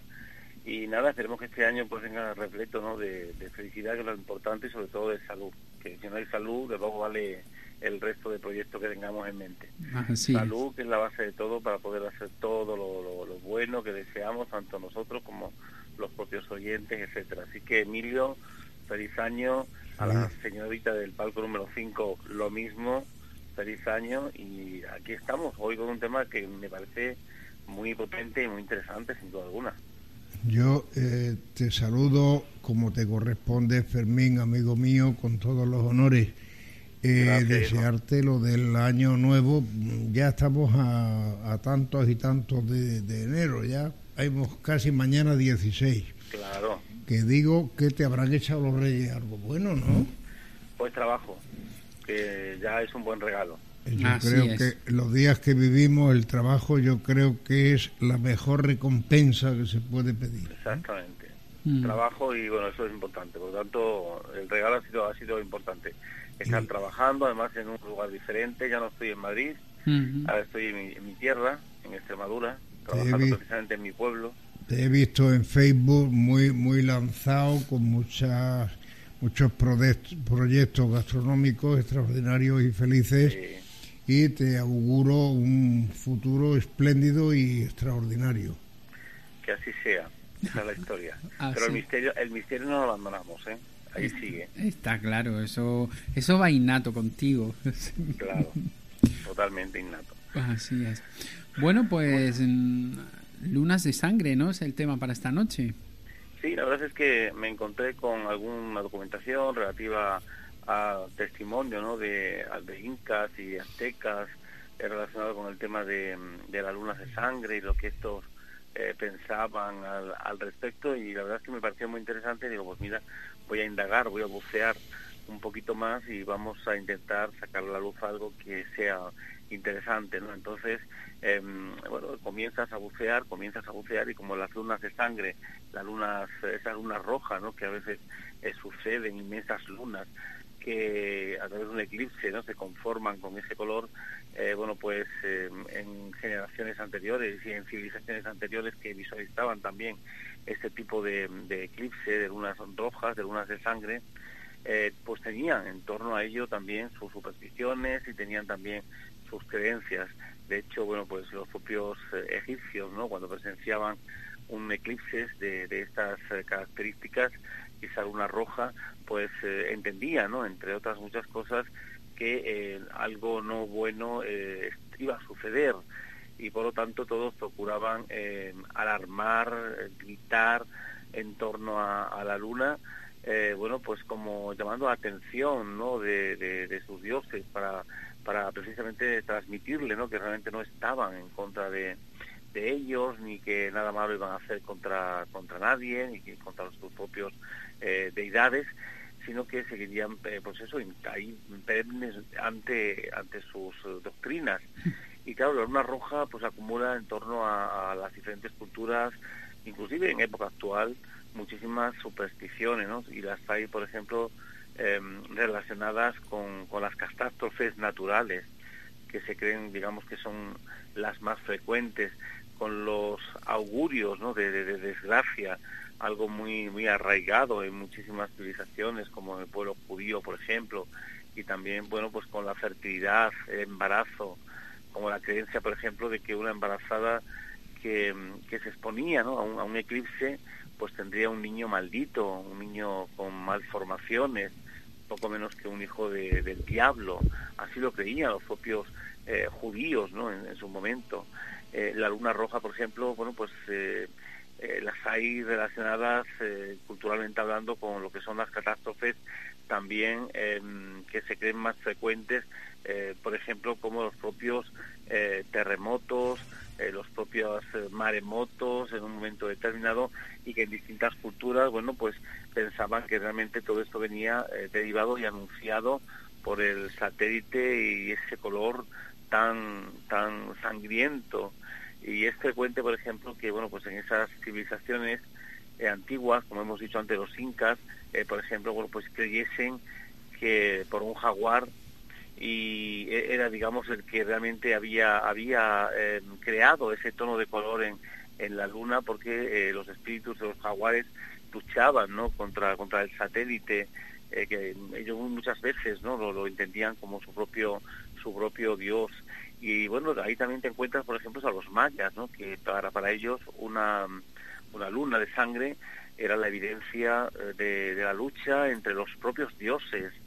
Y ellos ellos mismos salían también como los egipcios pues a tirar petardos digamos de la época a golpear eh, pucheros a hacer ruidos pues precisamente para evitar no que, que el sol eh, no se comiese a, a la luna eran, eran esas supersticiones que hacen que, bueno, pues este fenómeno natural, que hoy vemos que es un fenómeno natural, pues en otro momento que se desconocía todo esto, la gente lo interpretase de otra manera, ¿no? Como aquellos que, por ejemplo, podían pensar que, que era el fin del mundo. De hecho, hoy en día hay sectas que inclusive utilizan, eh, cuando hay satélites, perdón, cuando hay este tipo de presencias de lunas rojas, pues para anunciar eh, a sus eh, parroquianos, digamos, que el fin del mundo está ahí, está a la vuelta de la esquina, ¿no?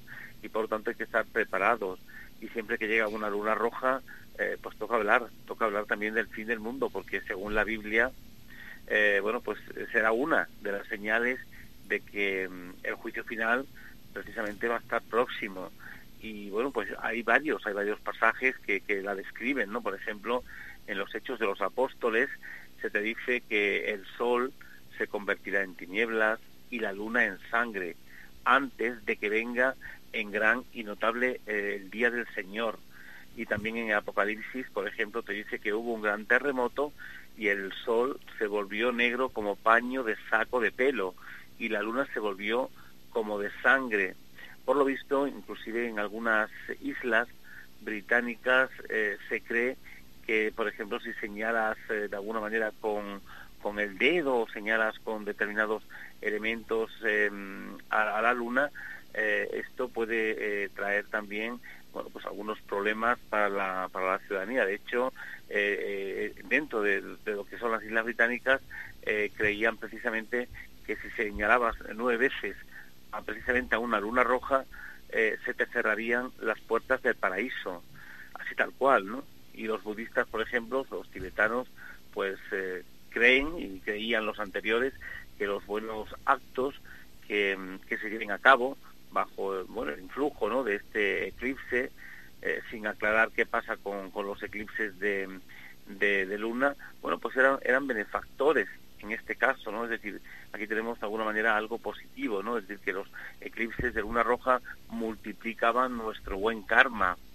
Eh, es, es quizás la parte buena, ¿no? Dentro de, de la gente que realmente tenía eh, creencia positiva en torno al, eclipse de, luna roja o luna de sangre.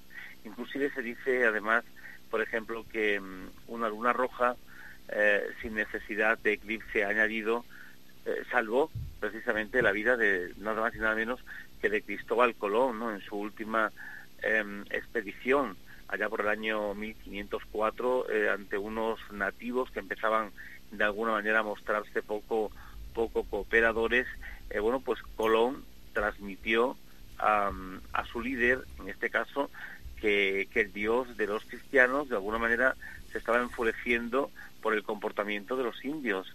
Y esto hizo que los propios indios, al ver ese eclipse, que no se esperaba en un momento determinado o no entendían, eh, bueno, pues eh, creyesen que realmente lo que estaba sucediendo era, era la realidad que, Colón estaba anunciando, ¿no? y no, no conviene olvidarnos que los navegantes entonces estaban de alguna manera eh, obligados a ser también eh, astrónomos, ¿no? Para, para encontrar, bueno, pues precisamente esas rutas correctas eh, a, medida que iban surcando los, los mares. Y bueno, pues también te encuentras, por ejemplo, bueno, pues como, como no, el mundo de los eh, hombres lobos, de los vampiros, eh, en torno precisamente a, a, la luna roja, ¿no? A, a la luna de sangre.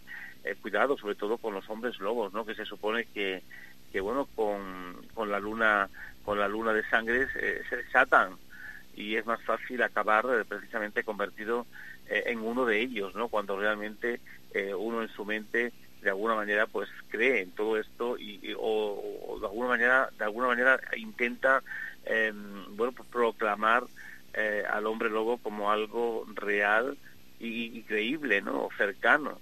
E incluso se dice además que una luna roja sin necesidad de eclipse como te dije antes pues llegó a, a ser lo que fue. Es decir no solamente ya al tema de Colón que hemos indicado, sino inclusive, por ejemplo, en Rumanía y en todos los países em, del este, eh, se cree que cuando la luna, se creía, sobre todo años atrás, que cuando la luna roja realmente se ponía em, en ese estado, pues los muertos eh, podían salir de sus tumbas, sobre todo aquellos que realmente, eh, bueno, pues habían muerto de una manera em, diferente a la normal, los famosos estrigois, es decir, los que realmente tenían esa, esa mm, posibilidad de ser posibles vampiros porque habían muertos con determinadas eh, ¿no? en sus cuerpos, pues un jorobado, un tuerto, eh, gente, algún, alguna persona deficiente de la época, podían convertirse precisamente en vampiros en esos días en concreto y para ello, como ya saben muchos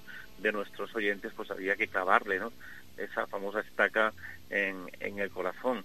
Y bueno, esto se vivió muy intensamente, se creyó muy intensamente en culturas anteriores y muy actuales y hoy en día todavía hay, hay sectas que se dedican también a utilizar este tipo de eventos como algo realmente negativo y que bueno pues anuncian de alguna manera que el fin del mundo está cerca y que hay que prepararse porque son esos avisos no esos avisos que desde miles de años eh, se vienen sucediendo en torno al fin del mundo, pero que el fin del mundo al final no acaba de llegar.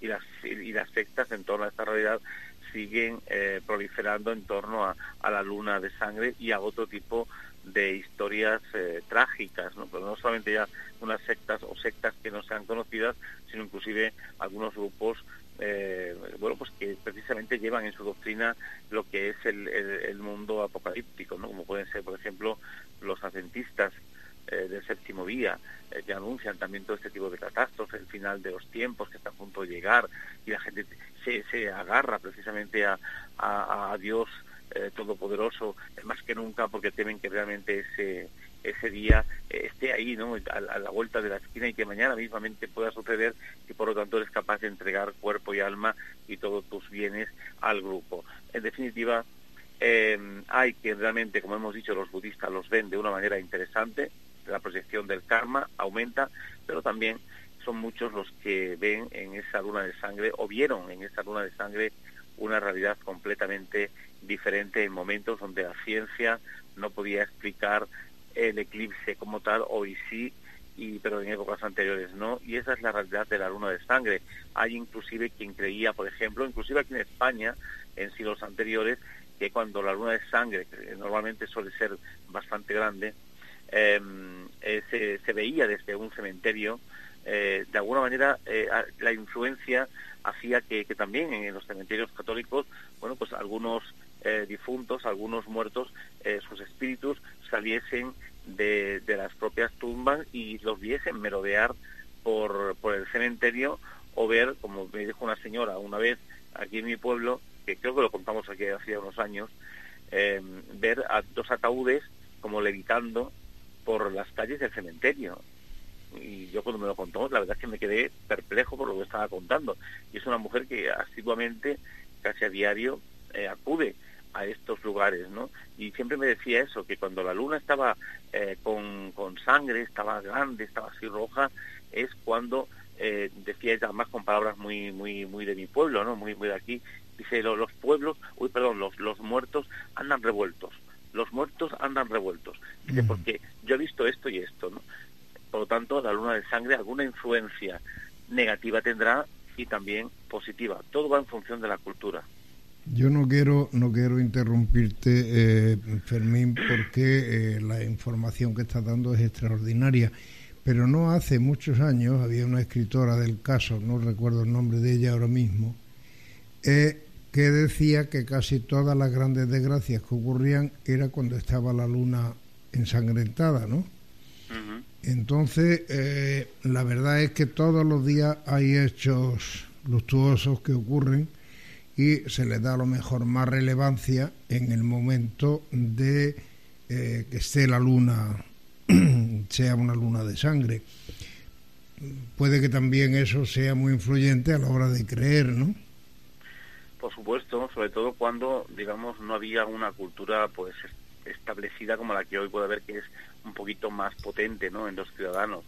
Entonces, todo este tipo de supersticiones, todo este tipo de creencias se arraigaban en torno a esa negatividad que parece ser producida simplemente por el color, porque ya el catolicismo, en nuestra cultura, el rojo eh, va relacionado con el diablo, va relacionado con el fuego, va relacionado precisamente con todos los tormentos, ¿no? Es decir, tú veías en las iglesias cualquier cuadro de ánimas y esas llamas que salen de los bajos de los cuadros de ánimas eran llamas rojas.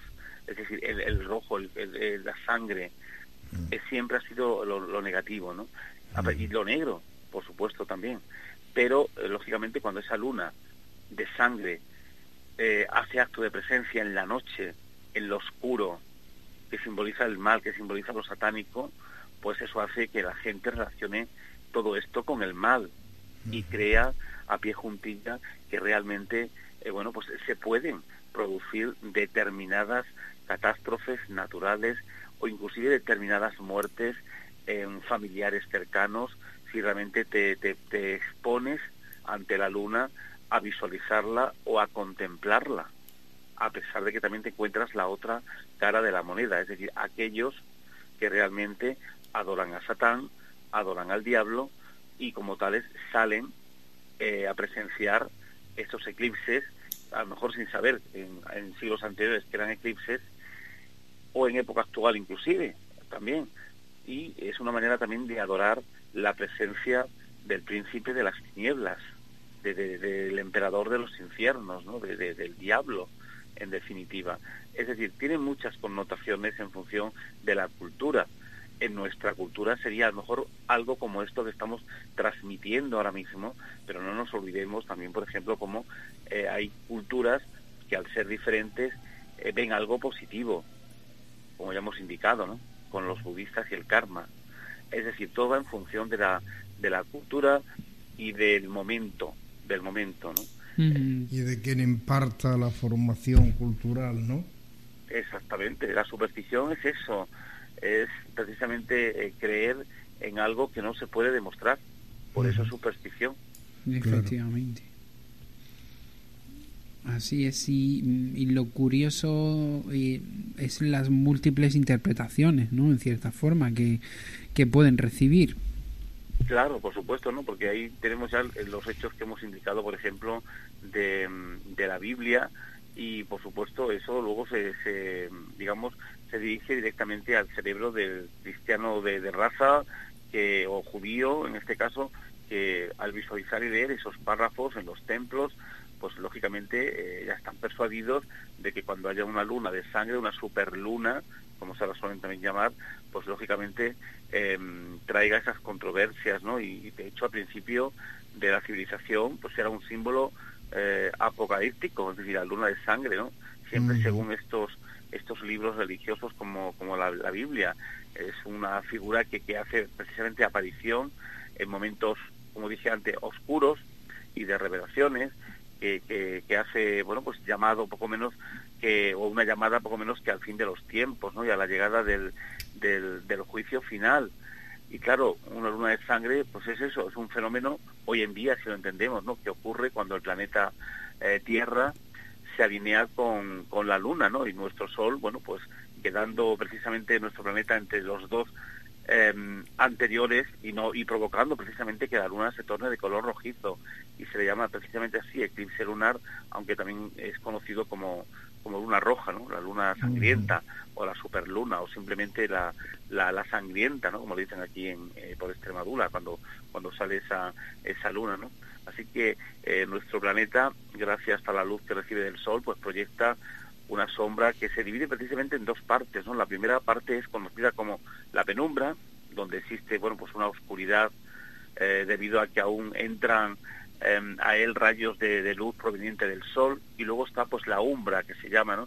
situándose en la zona central de la penumbra donde no ingresa ningún rayo de luz y el fenómeno se produce cuando la Tierra está perfectamente alineada o a punto de estarlo con el Sol y la Luna, ¿no? teniendo en cuenta que, nuestro planeta debe estar entre los otros dos cuerpos y la Luna lo que hace eh, es su paso a través de la penumbra y luego por la umbra la cual no está completamente oscura y esto se debe a que la luz solar recibida del otro lado de la Tierra es absorbida por nuestro planeta eh, solo en tonos azules y verdes, por lo que nuestra atmósfera, siempre según los científicos, es elemento determinante para los eclipses lunares y rebota el color rojo y hace que la luna, bueno, pues lo, lo refleje y así se, se conforma y se, se crea este eclipse lunar al que históricamente se le ha conocido pues como luna de sangre, ¿no?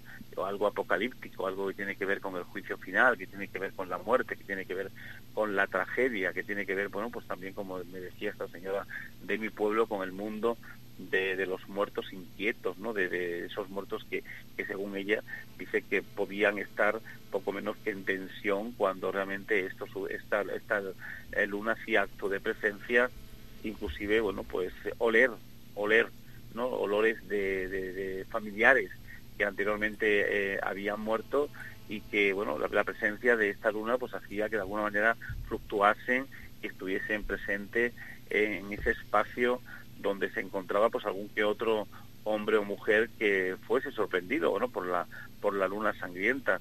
Y es que hay gente que visitan también los cementerios de noche no sobre todo hoy en día porque lógicamente hoy están iluminados y, en fin, es completamente diferente la visita a la que se, podía hacer eh, años atrás, donde no estaban iluminados, pero hoy en día están muy bien iluminados, muy bien, eh, digamos, dirigidos, ¿no? Desde el punto de vista, eh, bueno, pues de cualquier automóvil, hasta allí con buenas carreteras, etcétera, y esto hace que la gente, pues, se acerque también por la noche y a veces, precisamente en noches de, de esta luna de sangre, donde a veces, bueno, pues se escuchan testimonios como el de esta mujer, Josefa, que se llama precisamente y se sigue llamando Josefa y que decía que había visto eh, como levitando eh, dos eh, ataúdes, ¿no? Algo sorprendente.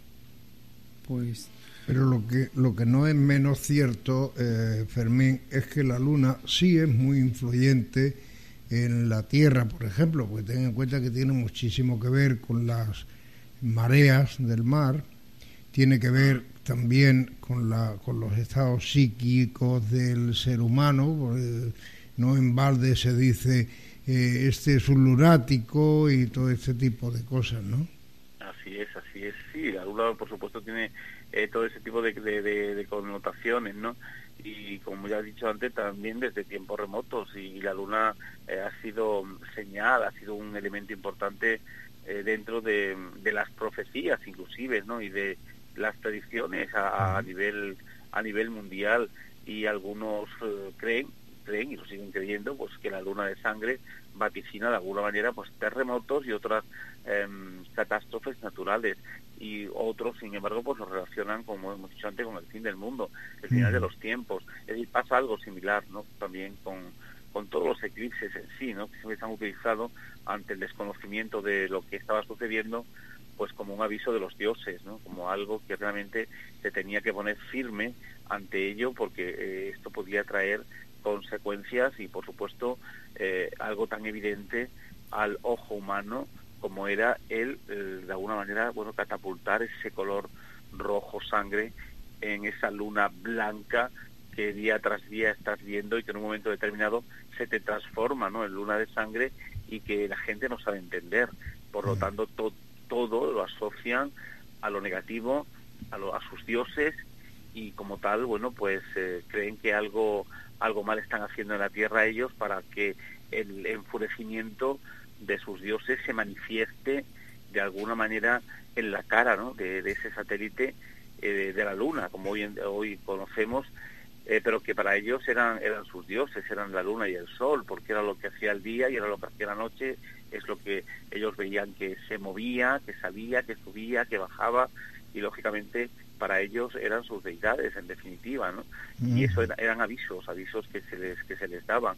Por lo tanto, la luna roja y la luna sangrienta, al igual que otros tipos de eclipses, siempre han ido de la mano de los hombres, eh, de todas las civilizaciones, porque han formado parte de esa teología espiritual que otros han creado y que han sabido utilizar este tipo de elementos, aún no conociéndolo, para eh, hacer de ello, bueno, pues una, una vía, una vía, un camino eh, para potenciar creencias en momentos eh, determinados, ¿no?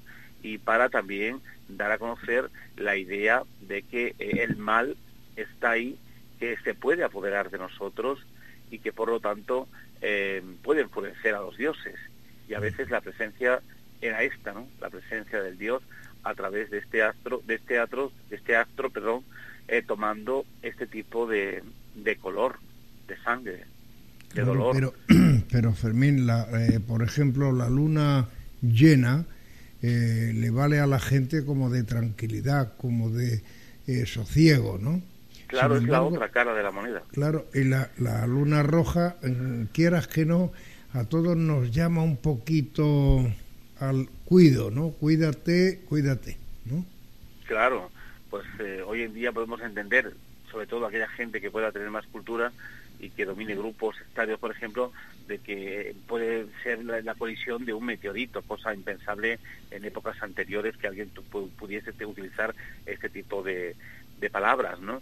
Eh, o por ejemplo, bueno, pues que como dije anteriormente, el final de los tiempos, pero ahí está también la otra cara de la moneda que es la tranquilidad, el sosiego, el, visualizar precisamente eh, a, la cara de tu Dios tranquilo y bueno, pues eso era señal de que eh, todo iba perfectamente, ¿no? Y mm. las, digamos, rituales, los rituales que se desarrollasen en las diferentes culturas, pues se harían de una manera tranquila, de una manera, eh, bueno, pues no alterada, ¿no? Como podían ser eh, cuando realmente la luna de sangre hacía acto de, presencia y el terror y el miedo eh, apocalíptico pues se, se apoderaba de, de, la gente, porque para eso también los gurús que controlaban a la sociedad de, de la época, pues ya se, se les hacían de alguna manera también creer, y ellos también lo creían, de que esto podía ser algo realmente eh, trágico, ¿no? De que el mal estaba ahí y algo mal estamos haciendo y por lo tanto lo que tenemos que hacer es de alguna manera eh, pues ser mejores, ¿no? Ser mejores porque si no esto puede ir a más y si encima coincidía en esos días pues que presencia en algún terremoto o presencia en alguna erupción volcánica o presencia en un maremoto o presencia en la muerte de un familiar, pues o una catástrofe dentro del pueblo, pues esto equivalía a que eh, la mano de, Dios, del Todopoderoso, pues realmente había actuado así porque ellos no habían ido por buen camino, mm. se habían alejado de alguna manera de la doctrina real de su religión y habían abrazado más que nada los caminos, las veredas, las sendas del, del demonio, ¿no? Por lo tanto, esa era la realidad que eh, se conformaban en torno al mundo de las lunas blancas y también de las lunas de sangre. Pues sí, ahí mm, va a quedar porque hay múltiples interpretaciones, múltiples sentimientos y como bien ha apuntado también Emilio, pues em, el tema está en cuando la luna es blanca, la luna es roja, en fin. Eh, quédate la que cortar, seguro. Sí, además es un tema que seguramente estaremos más pendiente a partir de ahora cuando conocemos estas creencias, ¿no? Eh, cuando sucedan estos fenómenos, eh, pues de saber interpretarlos, no desde la actualidad, que está más que interpretado, pero sí recordando también cómo otras generaciones, otras culturas hubo anteriormente, pues eh, interpretaban todo esto y así lo vivían, ¿no? Porque lógicamente luego la evolución es la que va tirando del carro del conocimiento y de la realidad de lo que sucede eh, para que la luna tenga ese color en ese día en concreto en que hace acto de presencia, ¿no? Pero eso, eso lo dan los siglos, lo da la evolución, lo da la cultura que poco a poco se va eh, adquiriendo y lógicamente eh, hoy en día pues nadie podría presagiar nada negativo ni nada malo en torno a una luna sangrienta. Totalmente. Pues Fermín, muchísimas gracias por acompañarnos otra noche más, por ilustrarnos de esta manera, con tanto detalle, sobre todas estas interpretaciones eh, sobre estas mm, lunas sangrientas y desearte pues eh, ya esa cuenta atrás para nuestra próxima cita con esas crónicas documentadas que como siempre pues también nos ilustras. Pues nada, un placer como siempre, ahí estaremos y y que nuestro arcángel o nuestro ángel de la guarda, como decimos dentro de nuestra cultura, pues esté ahí y realmente, bueno, pues que las lunas de sangre no, no, no nos activen eh, para guiarnos por malos caminos que a veces también en pleno siglo XXI eh, o XXII, 21 en este caso, no 22, pues a veces hay quien también toma esos derroteros, ¿no? Así que procuremos que el ángel de la guarda esté ahí y nos esté aconsejando siempre para bien y no para mal. Y por supuesto también que la señorita del palco número 5, que sé que está por ahí, ah, no sé si comiendo patatas fritas o alguna lata de sardinas. Ya a estas horas ha terminado la comer. no sé, no sé. Pues que tenga cuidadito, que las lunas de sangre están por ahí. que las lunas no nos persigan con maldad y que nos den felicidad y tranquilidad y si es posible de camino una primitiva con 300 millones que tampoco vendría. También, también, también es verdad, también podemos creer en eso, en todo ese tipo de, historia, pues, de necesidades. Recibe un beso de la señorita del palco número 5, ¿vale? Pues muy bien, un, beso para ella también.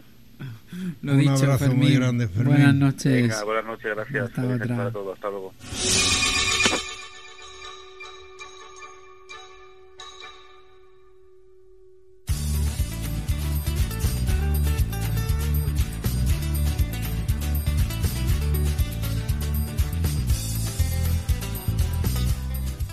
Estás escuchando Ladrones de Sueños con Javier Mercado en Onda Sur Motril.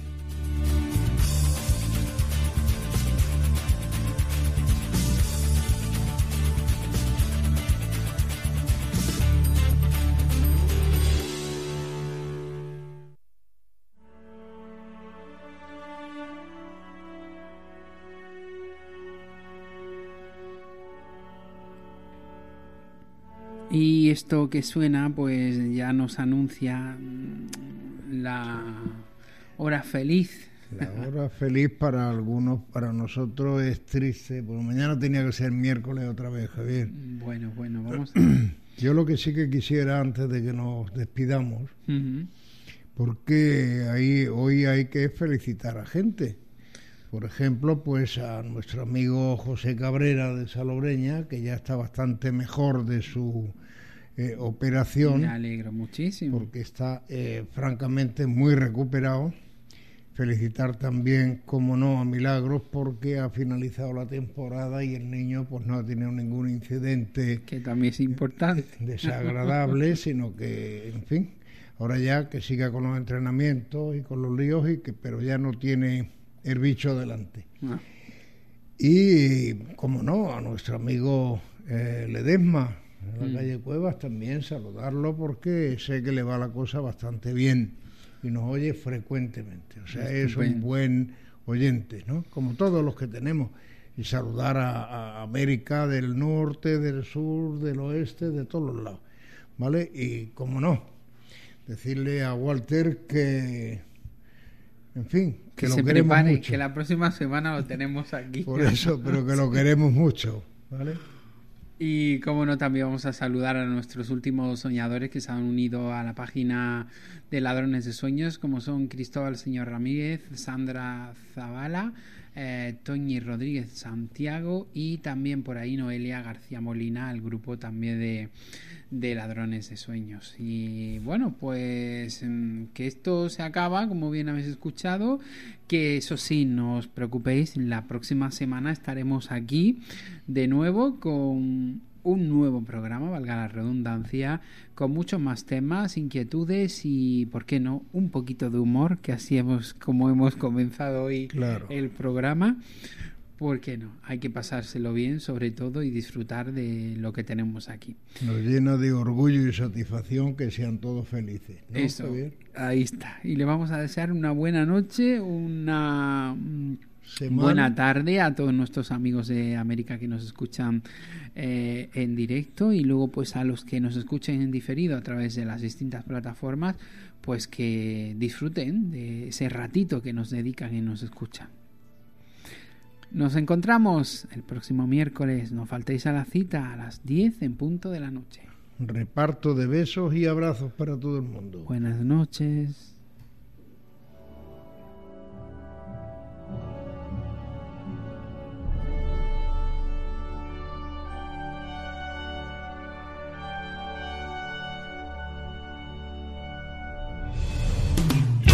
¿Quieres respuestas? Escucha, ladrones de sueños. Ladrones de sueños. You are now hearing Dream Las opiniones vertidas en este programa son de exclusiva responsabilidad de quienes las emiten y no representan necesariamente el pensamiento de la dirección del programa ni de la emisora. La misma declina toda responsabilidad por los derechos que pudieran derivarse de la escucha y o interpretación de su contenido, así como de la exactitud y verosimilitud.